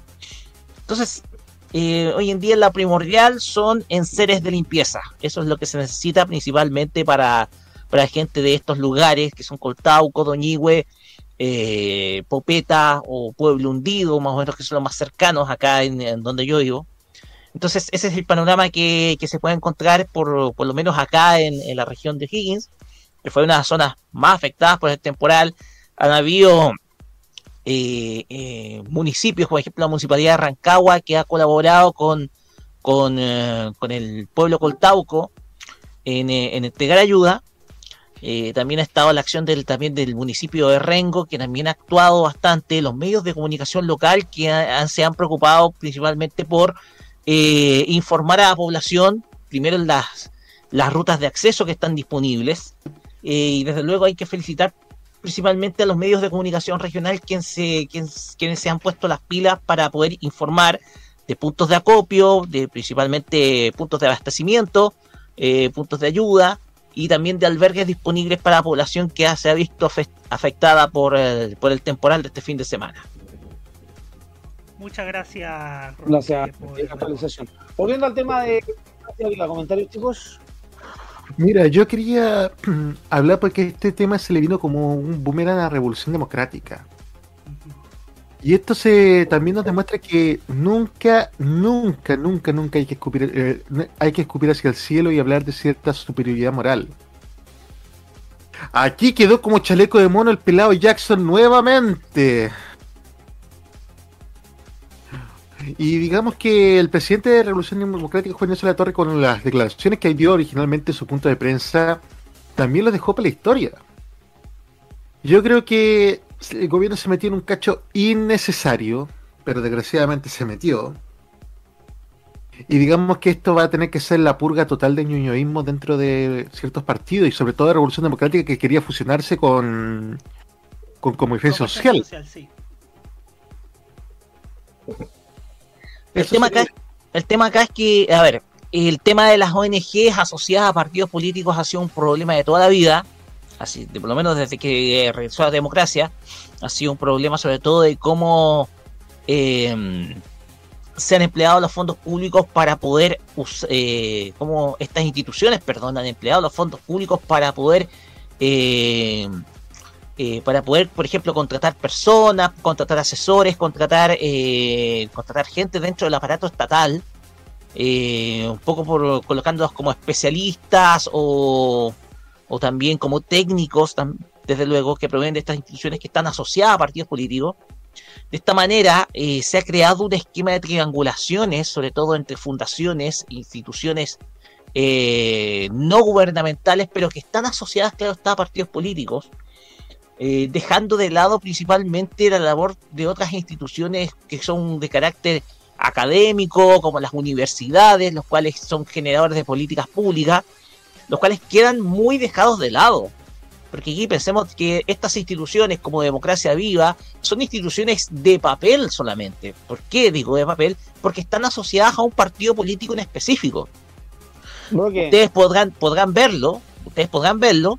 eh, son eh, el propósito de estas, de estas ONGs asociadas a partidos políticos es el de obtener financiamiento a través del Estado. ¿ya? Roque. Y aquí ningún partido político se libra. Están todos Roque, aquí. Roque. eh, eh, per- permiso, Seba. ¿ya? No, no, cortito, cortito, que tú dijiste de papel, tan de papel que cuando fueron a hacer el allanamiento el otro día en Ñuñoa no encontraron nada porque era una casa particular. Claro. Entonces todas estas instituciones, eh, eh, todas estas instituciones solamente funcionan de manera teórica como fundaciones, de manera teórica, pero en la práctica operan como, ca- como cajita pagadora de favores políticos. Eh, nadie se ha atrevido a investigar porque muchas están defendidas por los medios de comunicación. Entonces, eh, ya es momento que esta sea la oportunidad de que aquí eh, estas instituciones tengan que caer, que el mecanismo de financiamiento de estas instituciones cambie, se reemplace, porque pensemos acá que no solamente estas instituciones funcionan solamente con platas del Estado, funcionan también con aportes también privados y también aportes parlamentarios. Así que desde luego, este se creo que aquí hay que ver una oportunidad y esta es la gran oportunidad que tiene el gobierno para poner fin a estas triangulaciones que se dan entre estas instituciones de papel y desde luego que este esquema, que este esquema pueda cambiar definitivamente porque desde luego aquí hay gente, mejor dicho, hay instituciones que se están sirviendo del Estado. Efectivamente, efectivamente. Sí. Acá, acá tienen que caer todos, caiga quien caiga. ¿ah? Caiga quien caiga. No, esto tiene que cambiar definitivamente, tiene que cambiar. Sí, sí. Gracias, Roque. ¿Algo más que comentar, chicos, o YouTube? Nada más. Nada más. Felipe- Estaba tomándome un café. Oye, me Felipe, parezco- Juan, Camaño. Hablé como Rafa. Pepe Yerúa. Disculpen. Sí. A ver, eh, mira, lo que lo que pasa con Democracia Vía, bueno, me tuve que no sabía nada hasta el fin de semana, entonces creo yo que sí eh, hubo. Yo no apuntaría mucho a la superioridad moral, sino porque yo siento que igual hay tanta gente que se sirve, que cree que la política es para enriquecerse y en eso lamentablemente no hay partido político que se salve. Y en ese sentido siento yo que eh, eh, hay que saber cómo aislar a cierto, cierto sector del ñoñoísmo que cree que todo gira a la a la, a la llamada política universitaria, de tanta, de tanta crítica que se le hizo durante varios años al Frente Amplio, y siento yo, honestamente, que este fue un, un, fla- un, un- una polémica innecesaria, o sea, no una polémica innecesaria, sino que siento yo que debieron a, debieron, ay, se me fue la idea, se me fue la idea, disculpen. Ya, No te se preocupe, señor Carmen Sevilla. No quiero hacer más chistes con, Gorita, así que Carmen Sevilla, que también tiene Alzheimer, la voy a usar a ella. Ya, que Carmen, que Carmen Sevilla está hospitalizada. por Nicolás favor. López, oye, Nicolás ¿Qué? López no tiene, Nicolás López no tiene ovarios para decir, le dio con corazón, chao. ¿Ese, ¿Ese es todo tu aporte, Mauro Tupu? Efectivamente, Lópezito. Ya, él, ya, ahora sí. Eh, siento yo que pudo haberse manejado mejor por parte de la Revolución Democrática, lamentablemente fue deficiente, hay que decirlo. Y creo yo que si hay una oportunidad para cuestionar al Estado, subsidiario, sin duda es esta, porque acá vemos sus riesgos. No solamente con democracia vía, sino que con libertad y desarrollo que tiene una generosa vitrina en los, en los diarios de la elite, la Fundación Jaime Guzmán, República, Ideas Republicanas y tantas otras. Entonces, si, si todos están involucrados, que nadie se salve. Eso. Profesor, profesor, no, no entendí muy bien qué tiene que ver el Estado subsidiario con el tema de la ONG. Que- Porque ¿Me el? Estado terceriza Con- con- con que directamente. Sí, Eso. sí, eso. El Estado está tercerizando servicios y funciones que podría entregar directamente, pero no puede porque no, como el Estado no puede emprender actividades económicas. Ese es el tema. Sí. Eso, Ya. muchachos. Al YouTube, por favor, Nicolás. Vamos al YouTube. ¿Qué tenemos en el YouTube? A ver, a ver, a ver. Ya. Eh, Nicometrazo, Talca, 9 de cada 10 tragedias prefieren Talca. ¿Saben cuál es la solución con Talca? ¿Cuál? Exterminar la ciudad, meter a todos talquinos y. Bueno, baja necesaria. Cascada Japón había tirado el chiste hoy día de que con el aislamiento de Talca y Concepción el país había empezado a ser desarrollado. Mira, el, mira, el, día, el, día de- el día que deje de existir Talca, vamos a hacer la Suecia de Latinoamérica. Ya. Río Claro no está, en, eh, no está en Talca y Biblioteca MTP le dice que hay un Río Claro del norte de Rengo y por ahí supo que un sector de Requino también fue afectado. Sí. Eh, bueno, Nicometrazo con comentarios relativamente funables. Este es el fin de RD y le podría costar las próximas elecciones al Frente Amplio. Fuera mi alcaldesa Ripamonti y miraría el PS. ¡Cállate mierda! ¿Cuándo ha sido tu alcaldesa, weón? Lo mismo digo de ti cuando sea tu alcaldesa. Es mi alcaldesa. ¿Qué va a ser tuya, güey? A ver, ¿quién es el único que vive acá en Viña? Yo también, po. Boris de Valparaíso, tu alcalde Jorge Char. El ¿Algún alcalde que problema? se le caen los postes. ¿Algún Se le caen los postes, se le, cae, se le caen los edificios patrimoniales. Camaño, si- a, ti, a- Camaño, a, ti- a ti se te cae otro poste. Alcalde Jorge Zafue. Pura envidia porque mi alcaldesa es He-Man. He-Man. Yo vivo en la estación Es una micro, se cae de hocico.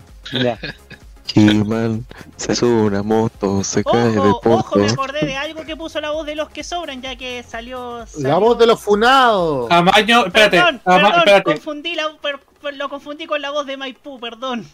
Put, la voz de Maipú, dicho la voz que de Maipú. Lo que La pasa. mejor noticia es.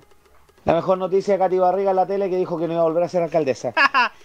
Periodismo basado, ya. El tema es que la voz de Maipú dijo que, to- que Tomás Bodanovich junto a la alcaldesa Ripamonti y la alcaldesa la alcaldesa de Valdivia, Carla Amman, y, el alcalde de Tiltil pidieron la salida de Catalina Pérez. Eso. Eh, un consejo para la gente del Frente Amplio: pónganse un poco más disciplinados, pues, weones. Y la wea ya no es un jardín infantil, están en el gobierno. Oye, ver a la derecha y a la ex concertación haciendo gárgaras con el tema, loco, la DC. ¿Cuánta institución, sobre todo relacionada con educación, uso de caja pagadora? El Partido Socialista, da lo mismo, el PVD va a que hablar. Y no hablemos de la derecha, pues si hablamos ahí del caso de la Fundación Jaime Guzmán, la Libertad y Desarrollo, que hay dos grandes mentiras en ese título, eh, etcétera. Ya. ¿Más comentarios de YouTube o nos vamos con la música? No, si tenemos más comentarios. Por favor.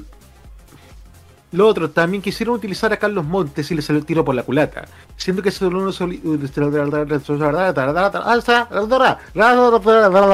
Bien, Julián. Siendo que es uno de los políticos más respetados por todo el espectro político. Algunos republicanos piden su salida y R. RN Udi lo respaldan. Yo creo que es el momento de sacar y sacrificar a Giorgio Jackson y darle PLR a Catalina Pérez.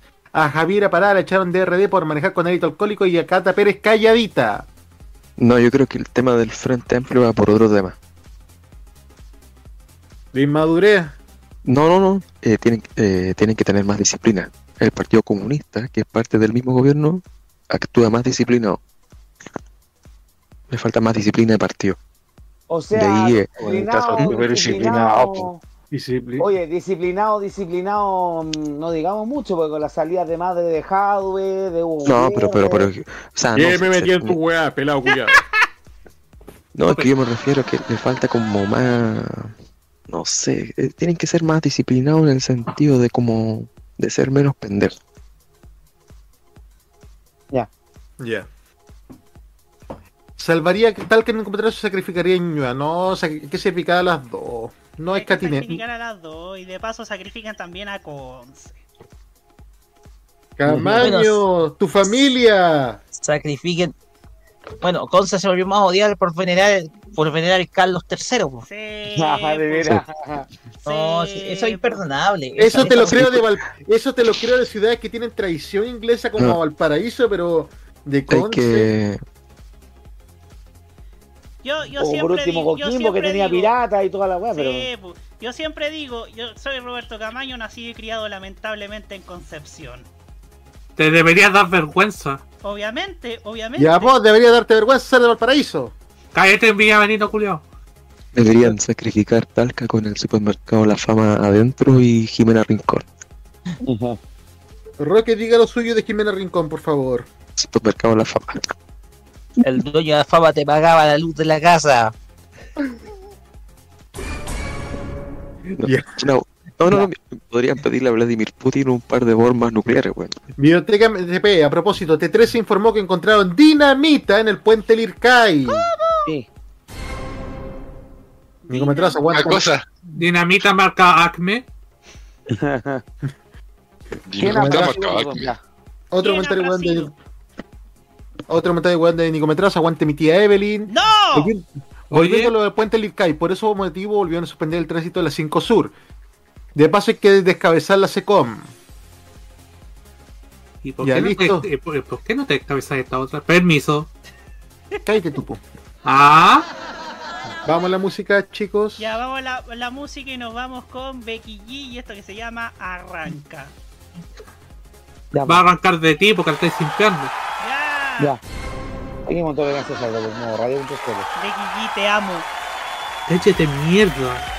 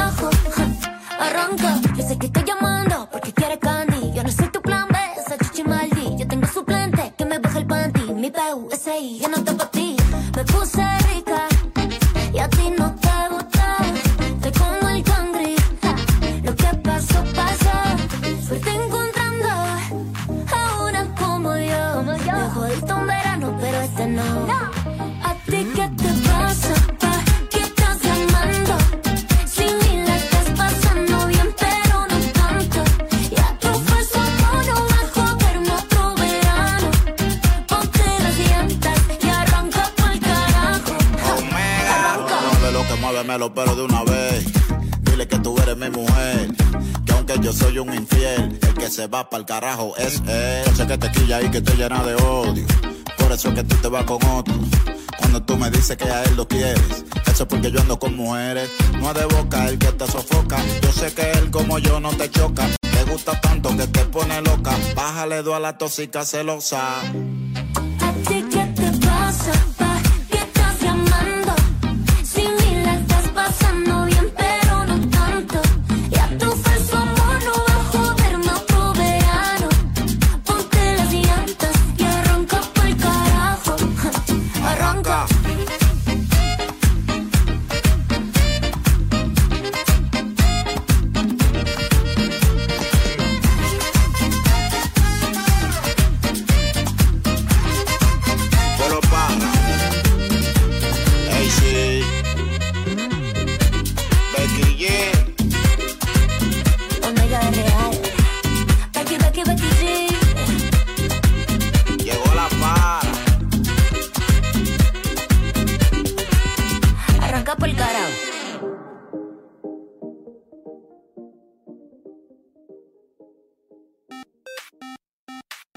Hablamos sin tapujos de la política y sus personajes. Sigue Tolerancia Cerdo en modoradio.cl. 9 y 27 minutos.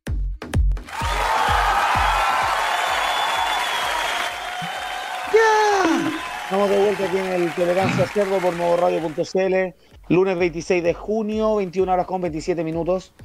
Y este fin de semana ocurrió la. Se había suspendido, era el sábado originalmente, pero con la amenaza al corte de agua, las interrupciones que hay con el tema del, del temporal, porque hasta el sábado estuvo lloviendo. Se corrió para el día domingo la marcha por el orgullo LGBTADF y todas las letras que me sobran para el lado. Organizada por un móvil. ¿Ah? Sí. No, diga, no, dígale, el diga- no, dígale el GTV. LG no, sería como LGTB abecedín. Claro. Pero fue el fin de semana, fue el día domingo al final, desde Plaza Italia hasta Los Héroes, eh, se realizó este, este, esta marcha que ya, eh, ¿cuántos ya, digamos, años llevan haciéndola? Por lo menos unos 15 años, ¿no? Ustedes manejan el dato du- duro, yo no...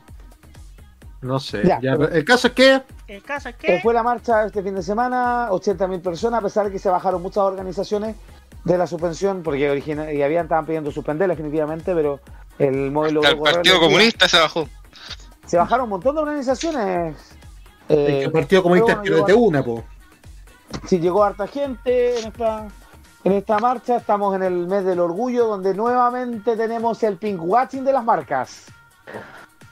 Por lo menos este año el líder no puso la estrellita de colores de sus locales como el año, los años anteriores. Además, un, hay un cambio de gerencia por lo que tuve entendido.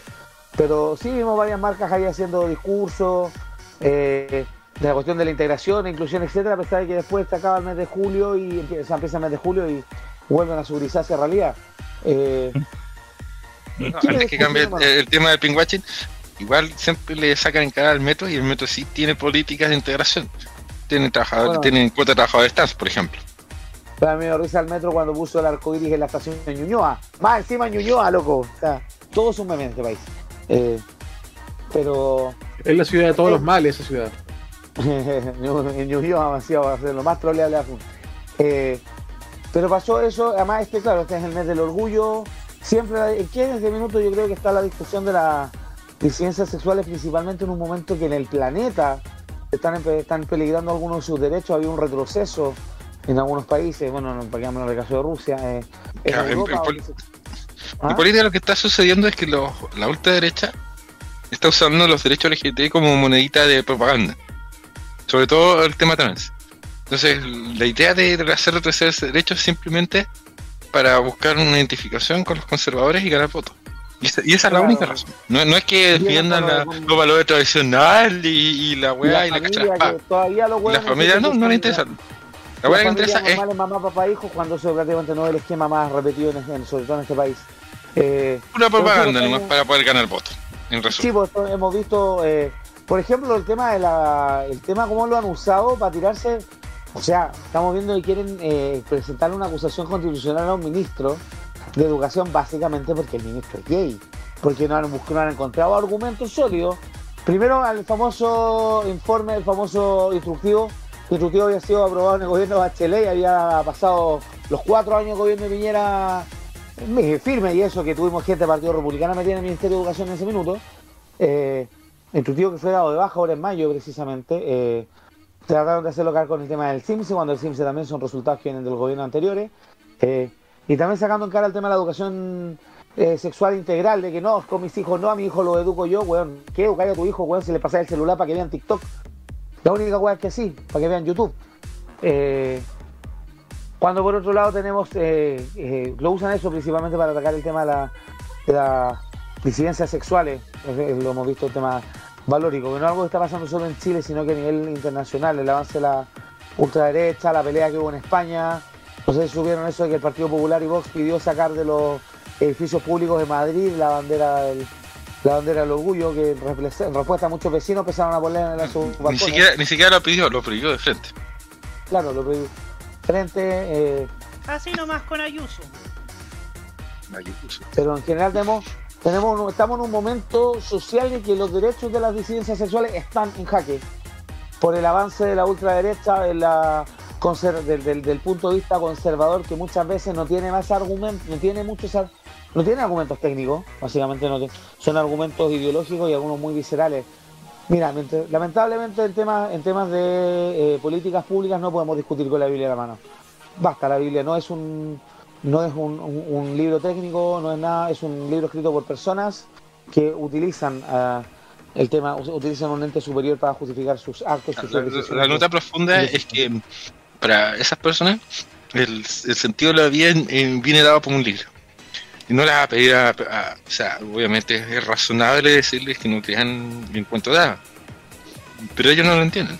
No pueden No, entender no, que, que su vida no, no tiene sentido. Y, y ya no me voy a meter en temas de religión. No, ya, ya no. Dejémoslo ahí no, nomás. no más filosófico, pero el tema es que el tema es que se siguen atropellando los derechos de personas, que no estamos hablando, ese es el tema, lamentablemente el, todos estos grupos, en general ultraconservadores tratan de igualar a la al, al tema sexual, pero de gente adulta tratan de igualarlo con pedofilia, con las aberraciones más impresionantes del mundo.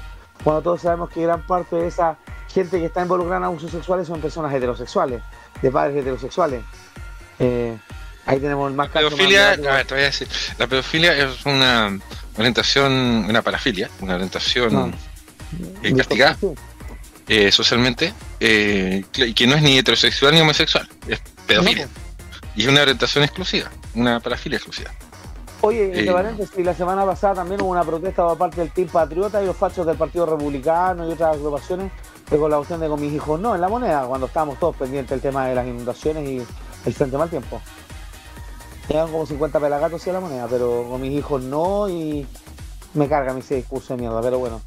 Estamos, como decía, estamos en un momento histórico que es complejo para las personas con las de las disidencias sexuales porque sus derechos se han visto amenazados mermados y hay que empezar a ponerle fin a eso porque no puede ser que te estén discriminando por tu opción sexual, ¿cachai? Que te estén tratando como ciudadano segunda clase por tu opción sexual.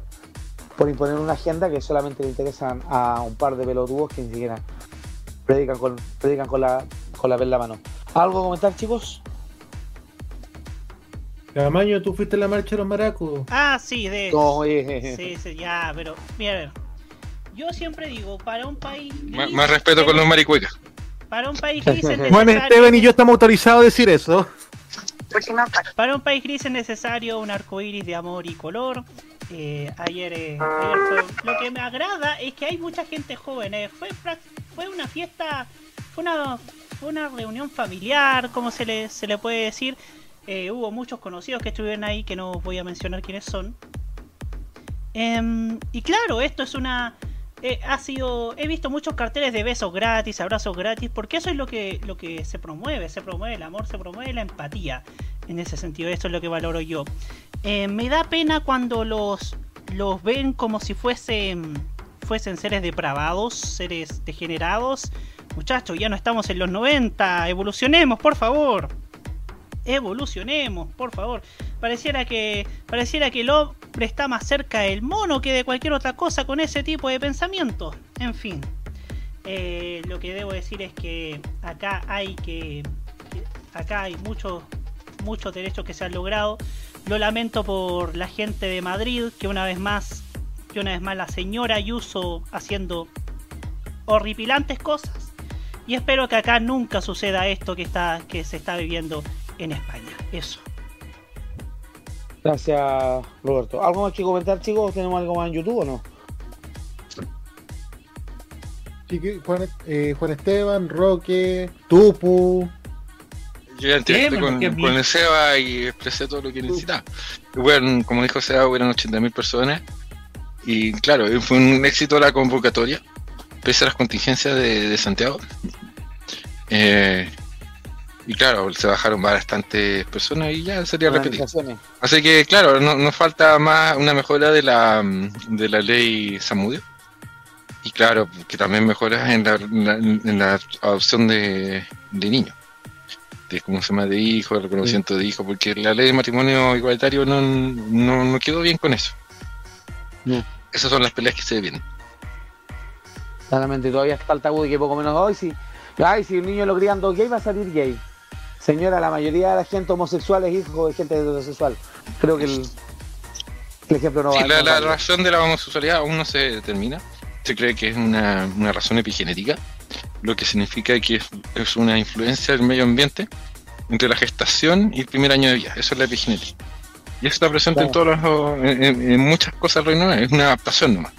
La, la razón de la homosexualidad es una adaptación social para permitir la crianza. O sea, cuando lo, por decirlo, por ponerlo modo medio, frío, cuando los heterosexuales van a casar, son los homosexuales los que están criando.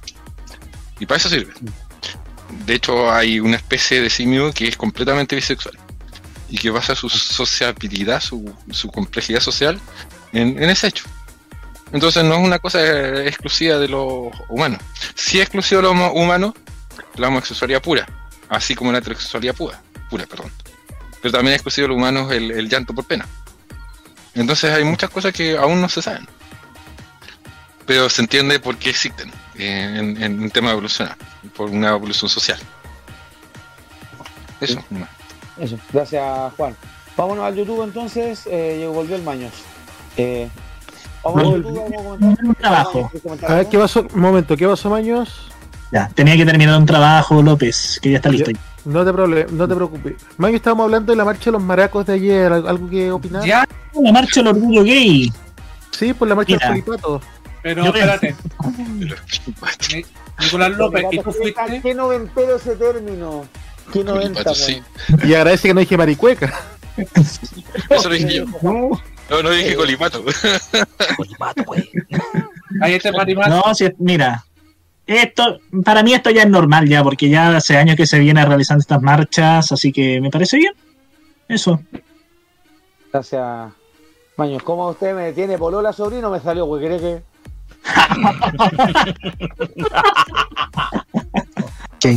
No, no soy nada, güey, que estoy buscando señorita nomás, tío. No sé, yo quiero decir de que, de que invité a Nicolás López a la marcha y mandó la chucha.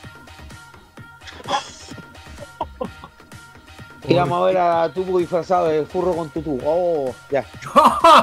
No, pero momento, momento, momento, chiquillos. sale? Chiquillos, eh, ¿saben quién me, me pidió una solicitud de, de amistad en Instagram? Solicitud de seguimiento en Instagram. Bien. Bien.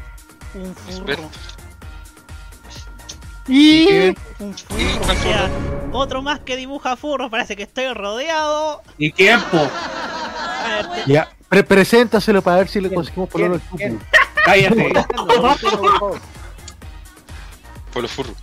Lo- López, López, López. Tú eres médico contendiente. ya, un tal Persona. Alex Fox Ugu. Ah, no lo conozco.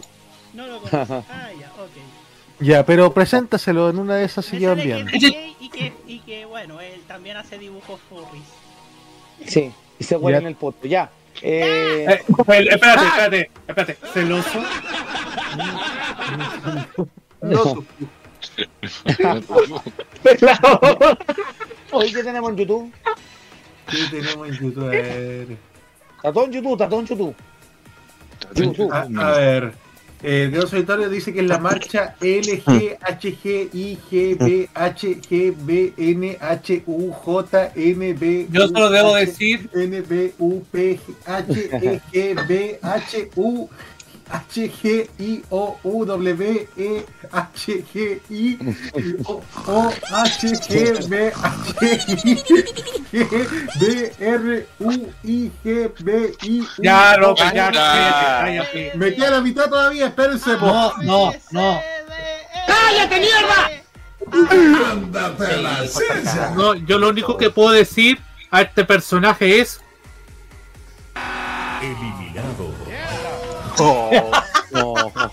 Vas a ser chistosito. Hace tiempo que no subía, no se escucha esa botonera. Hace Desde la época, desde ocho programas que daban los sábados. Ya.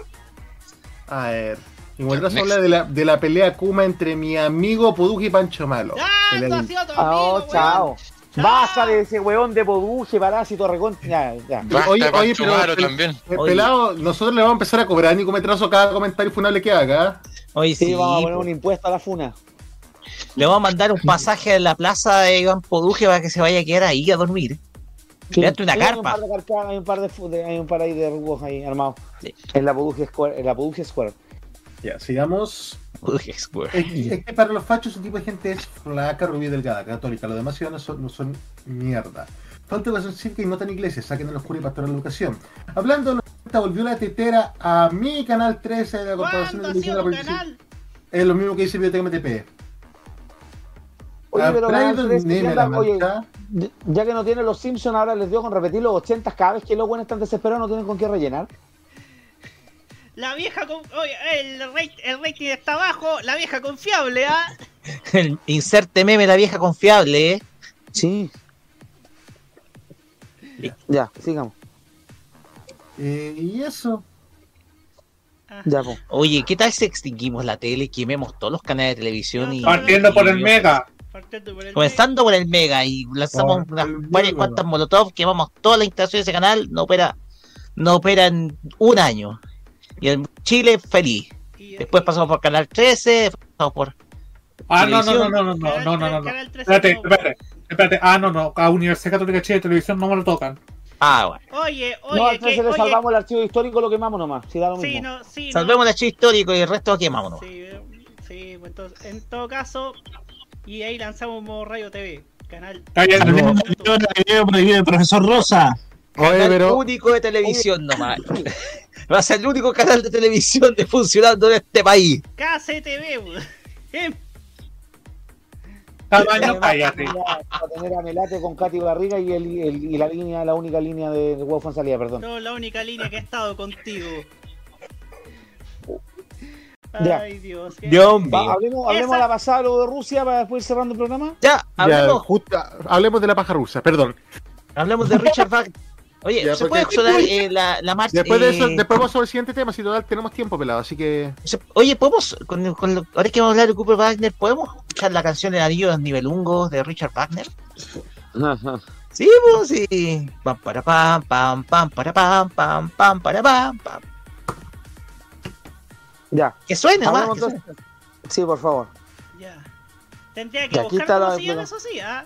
Ya, pero, ya, pero parten con el tema nomás. Para para, para la semana pasada, a nivel internacional, los tuvo entretenidos eh, en redes sociales y todo, a pesar de que el tipo de información que llega por un tema idiomático, cultural y además por el control propio que ejerce el Estado de Rusia, eh, tuvimos noticias de un supuesto motín, intento de golpe de Estado o un movimiento raro de tropas que ocurrió en Rusia, perpetrado por el denominado Grupo Wagner. ¿Qué es el Grupo Wagner? Es una agrupación paramilitar, una empresa, entre comillas, que fue fundada como una su nombre lo, dice como grupo paramilitar para prestar apoyo no oficial a distintas labores o intervenciones eh, intervenciones bélicas en Rusia, en Ucrania, en toda esa zona de la ex Unión Soviética. Eh, fue un ejército privado de mercenarios, eh, se describen ellos mismos como una compañía militar proba- eh, privada. Fue fundado en 2014 porque respaldaba las fuerzas separatistas prorrusas en el este de Ucrania. En ese momento era una organización secreta que operaba en África y Medio Oriente. Contaba con solo alrededor de 5.000 combatientes, su mayoría veteranos de los regimientos de élite y fuerzas especiales de Rusia. Actualmente, eh, dice que ellos tendrían eh, aproximadamente, hablaron de que en algún momento llegaron a tener 50.000 hombres, sobre todo en el tema de la invasión de Rusia a Ucrania, pero actualmente querían ser unos 25.000, ya que 20.000 murieron en, ese, en, esa, en esa incursión. ¿Qué fue lo que pasó? Supuestamente el fin de se- la semana pasada, este grupo, esto, el, el, el líder de, de esta agrupación, que es un empresario llamado Jeff Jenny, ¿dónde está el nombre? Espérate, no mandamos un, un, un ranazo. Jeff Jenny Prigozhin, o Prigozhin, no sé cómo se lee eso en ruso. Eh, el, el caso es que ya, este ejército primero, el. Jeff- a- Jeff Prigozhin. un ataque por parte de un, del ejército ruso a una base de- del grupo Wagner donde hubo muchos muertos. En represalia, eh, este ejército se adentró en Ucrania, de su campamento base, o sea, se adentró en Rusia de su campamento base en Ucrania, se apoderó de las instalaciones militares de la ciudad de Rostov del Don, en el suroeste del país, y, llegan- y fue avanzando hacia Moscú, llegando a 200 kilómetros de la, de la capital, más o menos una distancia de como de, llegó a la altura de Curicó, por decirlo de alguna manera. Las acciones de Prigozhin despertaron la furia del presidente Putin, que calificó los movimientos del grupo como una puñalada por la espalda y se comprometió a castigar a quienes habían traicionado a Rusia. Prigozhin, por su parte, dijo que el objetivo no era un golpe militar, sino que una, entre comillas, marcha de la justicia, que decidió emprender luego del cruce de acusaciones con los jefes militares rusos se intensificara dramáticamente. Al final tuvo que intervenir el presidente de Bielorrusia, Alexander Lukashenko, de mediador, y que logró primero que las tropas se rindieran, las tropas de, del grupo Wagner, le ofreció el asilo incluso al líder a Prigozhin, y obviamente los rusos lo ofrecieron, se unen al ejército o los acabamos por traición a la patria. Aquí está el tema principalmente. Eh, el ejército ruso cuenta con 800.000 soldados activos. En algún momento llegaron a tener, 20 llegaron a tener un millón. Alrededor del 80% de las tropas de, de Wagner en Ucrania salido de las prisiones. Aunque las fuerzas mercenarias son ilegales en Rusia, el grupo Wagner se registró como empresa en 2022 y abrió una nueva sede en San Petersburgo. Pocas palabras, son como los indestructibles, pero en versión real. ¿Por qué pensé que iba a decir lo imbatible? No indestructibles. ¡No! ¡No recuerdan ese programa! Chucha. La primera operación de- del grupo Wagner fue el tema de Crimea, ustedes saben, esta provincia de Ucrania que se la terminó anexando Rusia. Aquí está, los últimos meses Prigozhin acusó repetidamente al ministro de Defensa ruso, Sergei Shoigu, y al jefe del ejército en Ucrania, Valery Gerasimov, de incompetencia y desabastecer deliberadamente las unidades de Wagner que luchaban en Ucrania. Recientemente el Ministerio de Defensa ruso dijo que las formaciones de voluntarios en Ucrania deberían firmar contratos directos con él. Una medida que se intenta considerar como un intento del gobierno de tener control.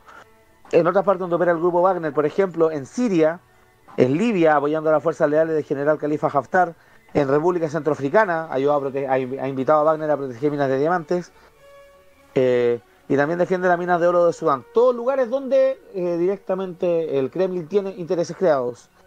Eh, Como dictadura S.A. Claro. Los videos que circulan, sobre todo en Rusia, diferentes reportes de equipos de investigación dan cuenta de la brutalidad a la que pueden llegar los métodos que emplean sus mercenarios. Pueden llegar a torturar durante horas y hasta decapitar a su víctima. Eh, las acciones con el grupo ultranacionalista de extrema derecha con métodos brutales. Bueno, ¿por qué se llama Grupo Wagner? Porque el fundador del grupo, el fundador del, eh, que fue un ex convicto en Rusia que después tuvo, tuvo un emprendimiento de comida callejera y con ese creció tanto que llegó a abastecer, a, que, que era un gigante de la alimentación y abastecer al ejército ruso. Ah, yo pensé Eh, que yo pensé que se llamaba así porque el tío trabajaba en Warner Bros. Discovery. Wagner, huevón, Wagner. ¡Wagner! ¡Wagner!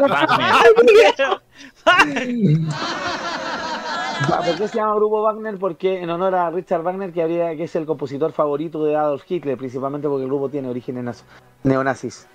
Eh, De hecho, estamos escuchando de fondo a la marcha de las Valquirias de Richard Wagner. Hubiésemos puesto también a, a una alguna sintonía de radioactiva, ya que fue fundada por el empresario serenense Christian Wagner. Cállate. Podríamos acordarnos también de Pablo Wagner, el que el ex subsecretario de minería que fue condenado por el caso. También.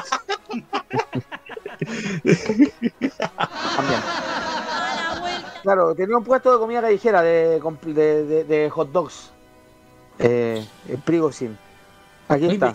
El chef de Putin comenzó vendiendo salchichas, pero muy pronto logró amasar una gran fortuna que le permitió pasar del mundo del catering a la política, a los medios de comunicación y al negocio de la guerra. Estados Unidos y otros gobiernos también le acusan de dirigir una fábrica de trolls en Internet con el que ha intentado influir en elecciones de diversos países. Algo que saben mucho los gringos de intervenciones rusas en elecciones. Durante años Prigozhin negó sus vínculos con el grupo, incluso su mera existencia, pero a medida que el papel de este ejército privado se ha ido haciendo más relevante el conflicto ucraniano, el poderoso empresario ha dejado de esconderse. El pasado mes de septiembre, de hecho, Prigozhin apareció en un video dirigiéndose a un grupo de presos en una cárcel rusa, instándoles a unirse a luchar con Wagner a cambio de condonación de penas. Vestido con ropa militar, se la ha visto en diferentes videos reclamando el crédito en victorias de las tropas rusas sobre las ucranianas, como la batalla de Bakhmut y la ciudad de Soledar. No es la primera vez que Prigozhin cuestiona el papel de los mandos militares rusos en la guerra de Ucrania, una osadía que demuestra el poder que ostenta. En los últimos meses han sido sus críticas cada vez más constantes, hasta el punto que las tensiones entre el grupo Wagner y el Ministerio de Defensa le han convertido en un gran desafío al propio Putin. Aquí está. Bueno, con el- ¿cuándo- ¿cómo se integró? ¿Qué- ¿Cómo llegaron a, juntarse en la vida Yevgeny Prigozhin y Vladimir Putin? Me acordé un poco de la serie Nasdrovia, que la está en Star Plus. Eh, Putin comenzó a cenar en su lujoso restaurante flotante en San Petersburgo llamado New Iceland. Aunque no formaba parte del grupo original de aliados de Putin que crearon un club de casas de campo llamado Ocero, Prigozhin saltó a la fama en San Petersburgo y llegó a la ciudad natal del presidente y llegó a mandatario gracias a los sa- sabores de su cocina. En su juventud fue encarcelado durante nueve años por robo y fraude. El capitalismo de terapia de choque en Rusia en la década del 90 creó muchas oportunidades de negocio para los ex convictos y al salir de la cárcel hizo fortuna. Aquí está lo que contábamos. Prigozhin montó un puesto de perros calientes, de, de hot dogs y luego un comercio de alimentación. Le dio el salto a los restaurantes montando una cadena de establecimientos y la empresa que aún dirige, Concord Catering, en 1996. Uno de los locales el New Island, el más lujoso de San Petersburgo, al que Putin llevaba mandatarios internacionales y que Prigozhin siempre se aseguraba de no estar lejos de la mesa del poderoso presidente. A lo largo de la siguiente década, la empresa firmó sus lucrativos contratos con las autoridades para proveer catering de escuelas de San Petersburgo Moscú y más tarde para alimentar a gran parte del ejército. Durante todos esos años y a pesar de ser una persona muy cercana a Putin, Prigozhin había mantenido un perfil bajo y su fortuna, como la mayoría de los oligarcas rusos, ha sido tema de controversias y decretos. Los documentos asociados a las sanciones que le impuso Estados Unidos por su pu- supuesta intromisión en las elecciones de 2016, o hablamos de eso recién, indican que tiene tres aviones privados, un yate de lujo supuestamente utilizado por él, su familia y sus asociados, registrados en paraísos fiscales como las Islas, Islas Caimán y las Seychelles. El oligarca también dirige un grupo de medios de comunicación pro-Kremlin llamado Patriot, que se formó con el objetivo de contrarrestarlo a los medios anti-Rusia, que no se dan cuenta de las cosas buenas que están sucediendo en el país. Desde el inicio de la guerra, sin embargo, apenas quedan que medios críticos en Rusia. El portal reúne cuatro sitios web de noticias con sede en San Petersburgo, la agencia de noticias RIA Fan, Narodnie Novosti, Económica Segon- Segodnia y Política Segodnia.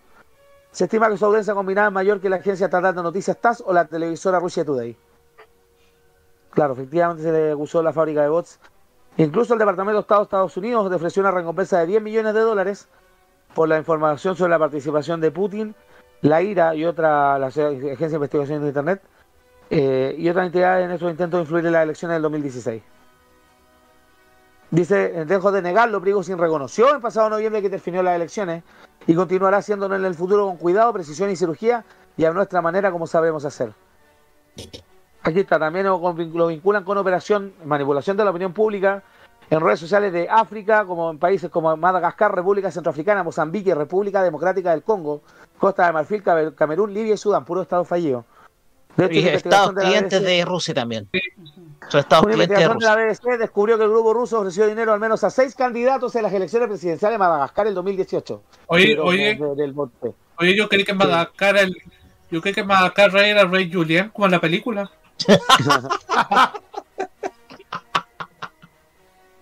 Claro, por ejemplo, había un contrato Putin lo mandó de la.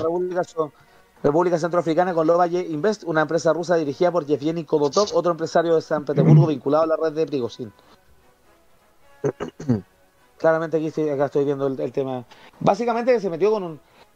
Putin se me- eh, un peso pesado de Rusia a nivel económico, un oligarca ruso se metió con Putin, le plantó cara a Putin, pero todos sabemos para qué. Pues al final terminó en eh, como amenaza, la, o sea, como en advertencia, amenaza a la libertad. Aparte, la información que nos llega a este lado del mundo es tan filtrada porque todos sabemos el nivel de control que tiene en este minuto el gobierno ruso de su prensa, sobre todo durante el producto de lo que pasó con la guerra con Ucrania. eh, la información que llega es súper parcializada, como creerle a Rusia Today, como creerle, como creerle al- al- a Exante. po. No, no, es como, es como creer la footage. Ups. Oye, sí, una cosa, ¿ah? ¿Cómo crees que no los es de izquierda, es de centro, o sea, es de- el partido es de centro derecha, pero es más conservador que la chucha de Putin. No, no, no. no, es no. de izquierda, Putin- por mucho que haya estado en el KGB, no Put- es de izquierda. Métanse en la cabeza. Putin Oye. es de extrema derecha. Oye, hablando de eso, el tuit ahuevonado que tiró Evo Morales la semana pasada apoyando a Putin. No, y, no, y el hashtag de venezolana de televisión, Venezuela con Putin.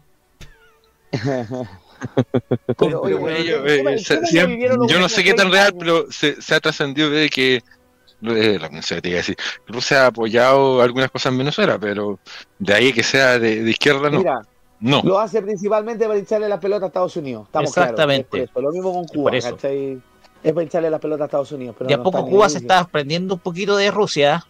Sí. Se está desprendiendo Pero- un poquito de Rusia a Cuba. ¿Quién era la información Pero generalmente son puros, si tú te das cuenta, son puros regímenes dictatoriales, autoritarios, cero autócratas, libertad de prensa, cero libertad de pensamiento, nada. con cero libertad de prensa, cero libertad de pensamiento. Yo pienso que el, mejor ejemplo es Nicaragua. Lo y tú mismo lo dijiste, todos estados, los estados, los estados africanos que son estados clientes de Rusia, Estaba un poco por el tema de los recursos, porque Rusia también enfrenta la amenaza china, porque los chinos, por lo menos con negocios legales, han estado, eh, es decir, con negocios legales, con capital completamente legal, eh, han estado llegando a África para llevarse los recursos y, y Rusia también los también los quiere. po. Hablo de las reservas, las reservas de las reservas minerales que hay en las grandes reservas minerales que hay en, eh, en África. Entonces, le conviene tener estados títeres a Rusia, a pesar que sean un poquito fallidos, digamos, o con Claro, guerras esta- civiles. Esta operación de Grupo Wagner hay varias interpretaciones al respecto. Operación de bandera falsa. eh, primero, que demuestra la debilidad del ejército ruso en lo que está pasando en Ucrania. Que Desnudó, Ucrania los rusos lo iban, a hacer, lo iban a sacar así de fácil y terminó siendo, digamos, un año y medio. un año y medio. Sí, de- esto desnuda los grandes problemas que está enfrentando el ejército ruso en Ucrania. El tema es que eh, esto ya está colocando en duda toda la propaganda oficial en Rusia y esto está haciendo, eh, hizo un poquito dudar a la ciudadanía rusa respecto a lo que está pasando verdaderamente en Ucrania, de que no es tanto lo que está, eh, no es tanto, no, es, no sería tal una victoria lo que estaría teniendo eh, Rusia, sino que la resistencia, a, a- la resistencia en Ucrania ha, ha sido completamente aperrada, digámoslo, o sea, han aguantado e incluso han logrado expulsar a, a- A Ah. los rusos de parte del territorio. exactamente. De hecho, Joel Bidón baila al lado de una botella de champaña en la Casa Blanca en este momento. Yo, Porque no, o sea, estratégicamente, también estratégicamente está este intento de golpe de estado, no sé cómo fue, o sea, como al final fue como un reclamo, un, es como un reclamo en tono más fuerte, le vino pues. Como anillo al dedo a, a Ucrania sobre todo, justo en este momento en que Ucrania está empezando de a poco a, a realizar la, la tan esperada contraofensiva de verano.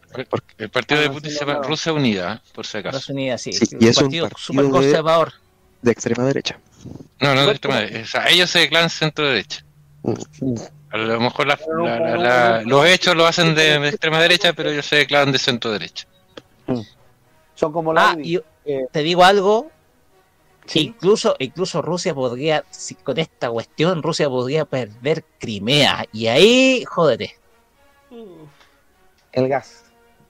podría Eh, perder, no, lo que pasa es que tendría, no, se les, se les cerraría la única salida por el Mar Negro, hacia el Mediterráneo. No, tiene que decir negro. Tiene que decir choquita. El Mar Choquito, digámoslo. No, pero esa salida por eh, esa sa- eh, Crimea, si llega a perder Crimea, Ucra- eh, eh, no, sí.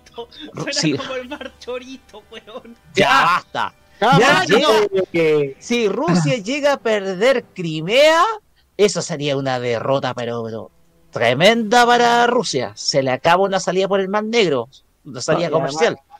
Además, cabe la disidencia a las políticas de Putin está empezando a crecer en Rusia, pero claro, la figura del Estado omnipresente que cuesta, pues si todos sabemos, además como les decía, la información que llega a este lado del continente es súper, a este lado del mundo es súper parcializada. No sabía quién creerle lo que está pasando allá en Rusia. ¿Por qué no le vaya a creer a Rusia Today, po? O a No. Sputnik.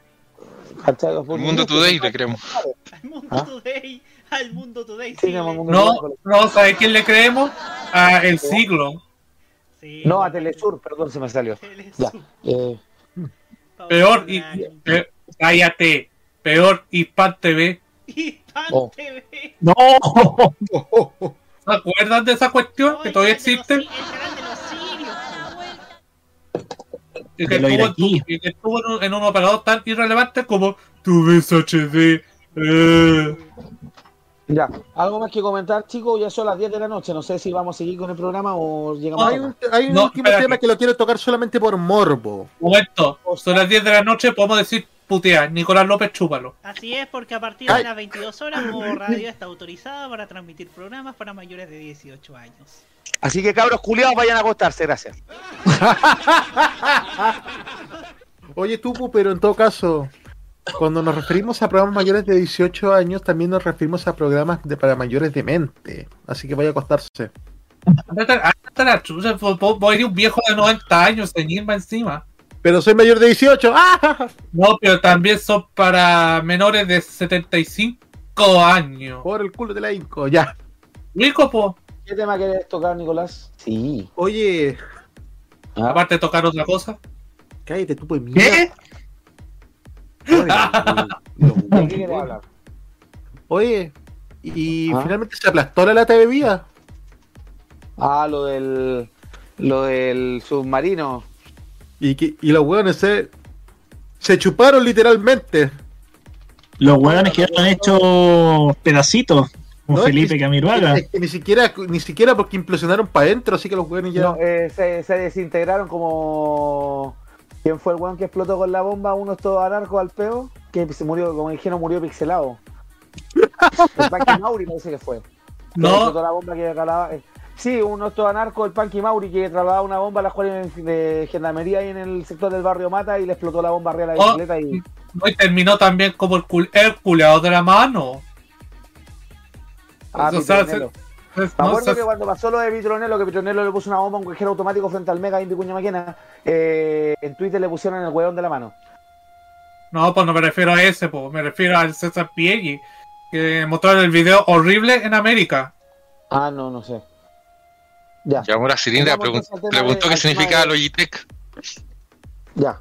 Lu- Eh, volvamos al tema de- sí, volvamos al tema del submarino este, el Titán, que se llama.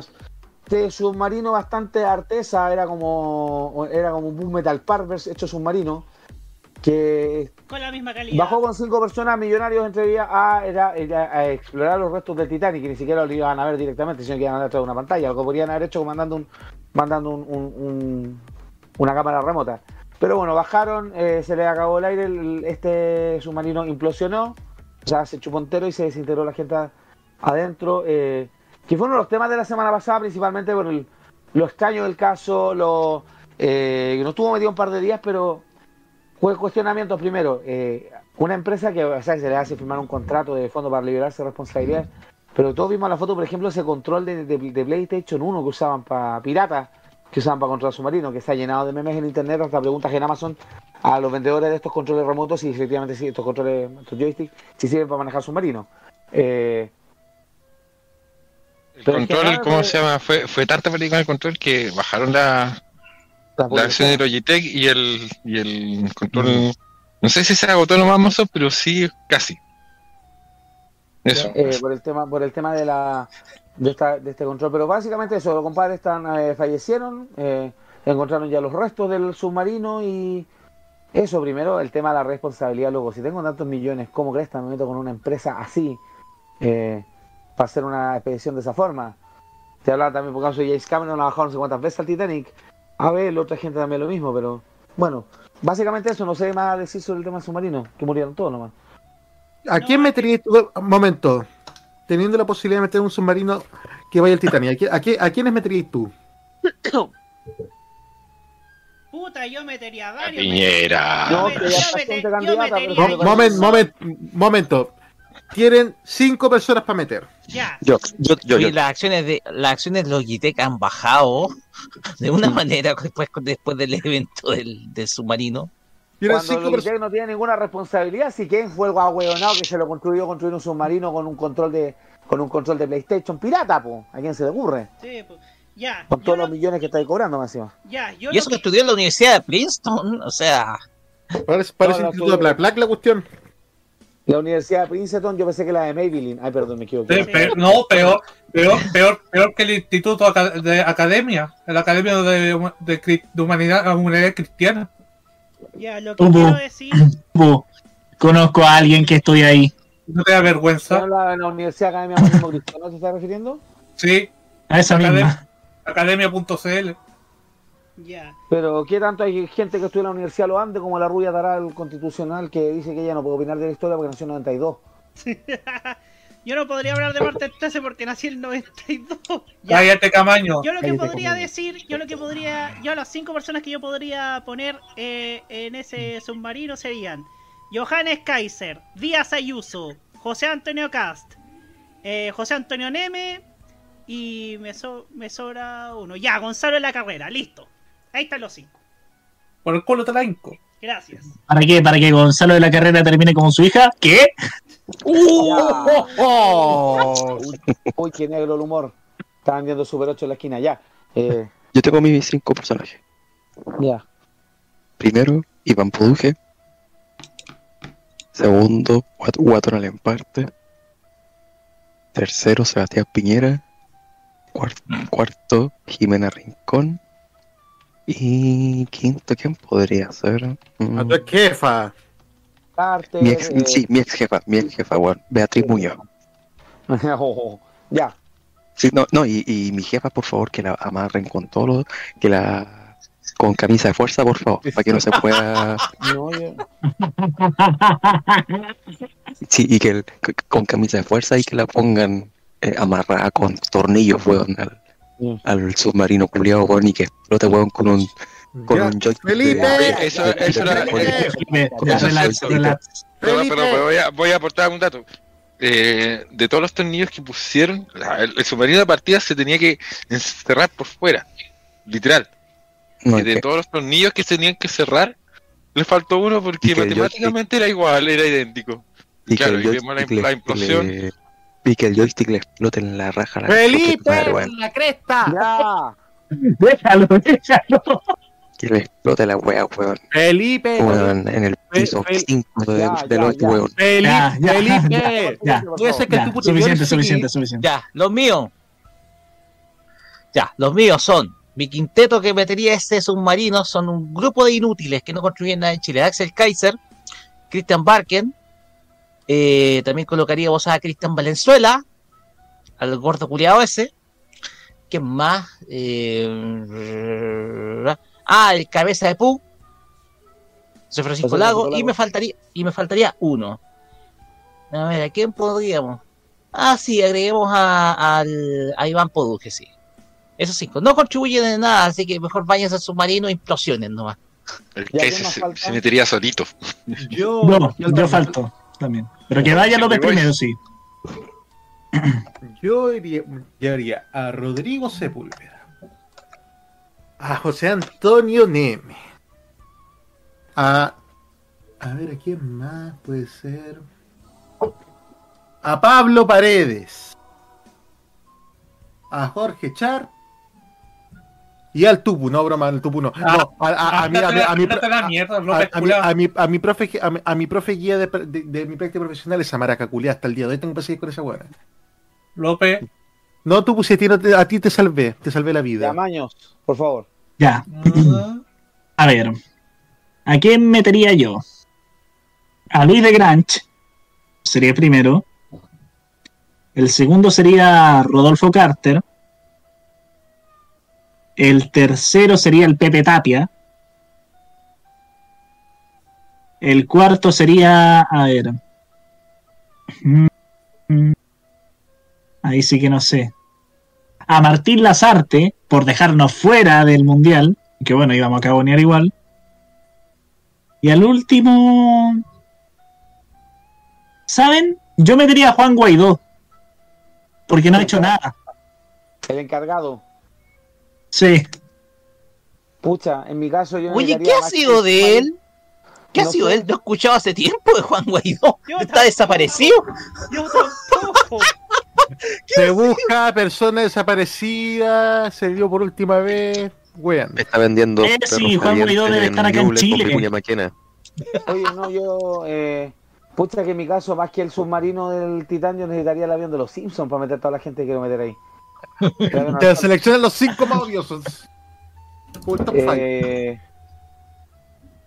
eh, a ver, ¿a quiénes? Eh, a Johannes Kaiser, a Chiara Barchesi, Canuto Hipócrita, eh, a Fidel Espinosa, qué weón más carepalo. Eh, ¿A quién más? A ver, eh, a Poduje, sí, creo que Poduje ya tiene el ticket comprado ya. Y a ver, ¿quién más puede ser de personaje odioso? A la Tere Marinovich, para que se para que se coma los maridos, para que no se siga comiendo los maridos de las amigas, ya. Apoyo, apoyo, apoyo. ya, oye, el chat también se motivó con esto. Ya. Vamos a leer los del chat. Archivos en VHS. Mi lista, Gonzalo Ramírez, el loco Pepe, Pamela Giles, Casi Mochiati.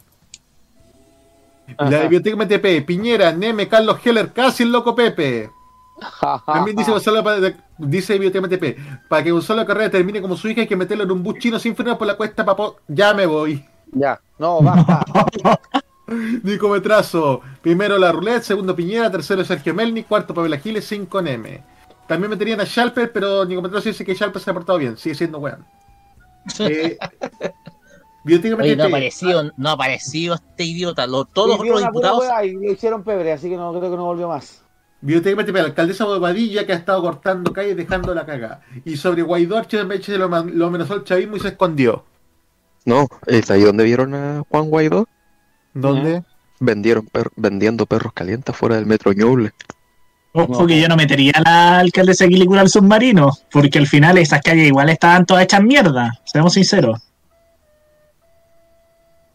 Ya, ¿quién más en YouTube? Oh, oh, ay, no, no. Ya, este lo voy a hacer como el guerrero solitario, pero voy, voy a perdonarle la vida a uno. Ya, no. Eh, oye, las opiniones vertidas en este programa son de exclusiva responsabilidad de quienes las emiten y no representan necesariamente el pensamiento de modoradio.cl. Adelante. Mi lista, primero Mauro Tupu, yo lo perdono.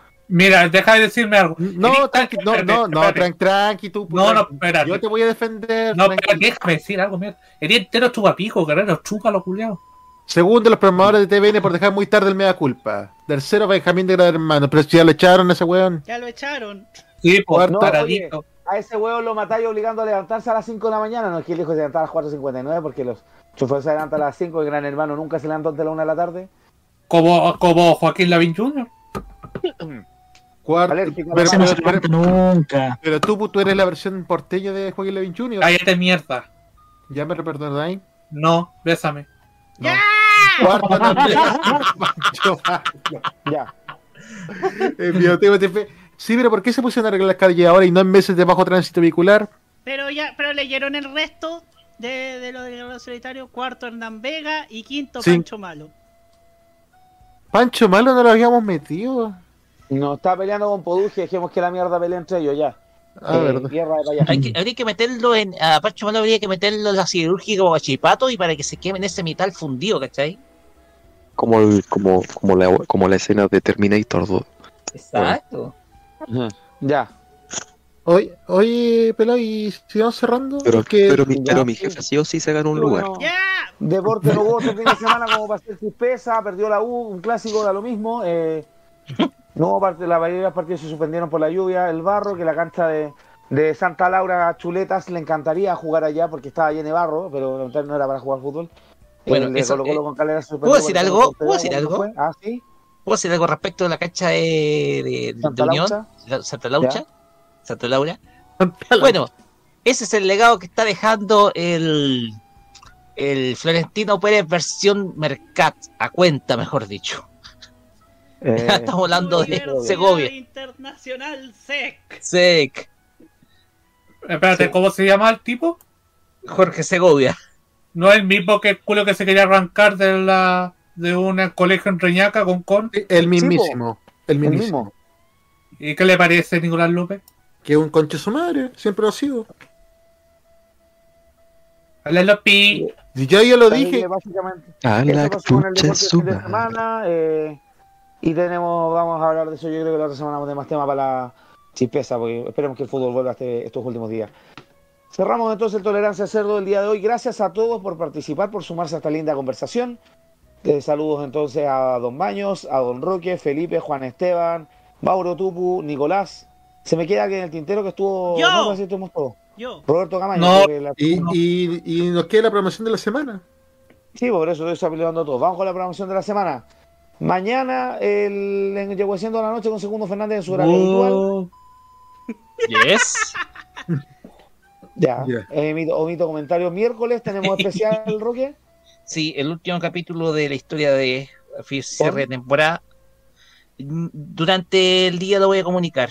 O sea, durante el día Ya. de mañana. Ya. No he tenido tiempo de grabar porque he estado ocupado haciendo cosas.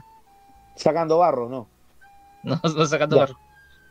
Estamos entonces. El jueves tenemos. Jueves vuelve Tecnomood y tenemos después Game Mod. Porque el jueves tengo trabajo, en- tengo libre, así que voy a estar acá en la casa. Y el día Así viernes, es. modo italiano, ¿qué tienes, Nicolás? La primera parte del concierto Italia Lops Romaña. Buena, buena. Y el sábado tenemos Tolerante, tenemos primero Farmacia Popular y después The Weekend. Donde vamos a hablar de otros temas ya. Volver a nuestra agenda habitual. Sí, Gracias vamos a hablar un poquito, de lo- vamos a hablar en la farmacia un poquito de la Anime Expo de, pero la Anime Expo de verdad, la de Los Ángeles, California. The Angels. California. Ah, que entonces, Eres ciútico, López. Gracias a todos por participar. Tolerancia Cerdo vuelve el próximo martes en su horario habitual de las 8 de la noche. Hoy fue forma excepcional que aprovechamos que el feriado y además la cajita vuelve el próximo lunes también en su horario habitual a las 9. Y en breve, a las, gracias a todos 20 por y en breve a las 22.30 en Sintonía Fina en el canal de YouTube de TV en Serio. Gracias a Roberto ahí au- auspiciando su pyme.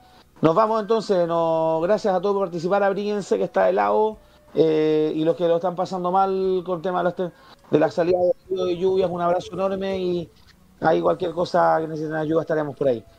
Un abrazo a todos, cuídense. Vemos. Coltauco Rengo. Sí. Chao, chao.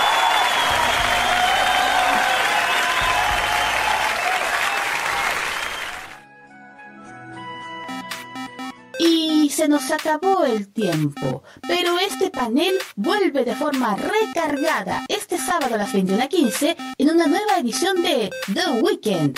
Sigan en la grata compañía de modoradio.cl.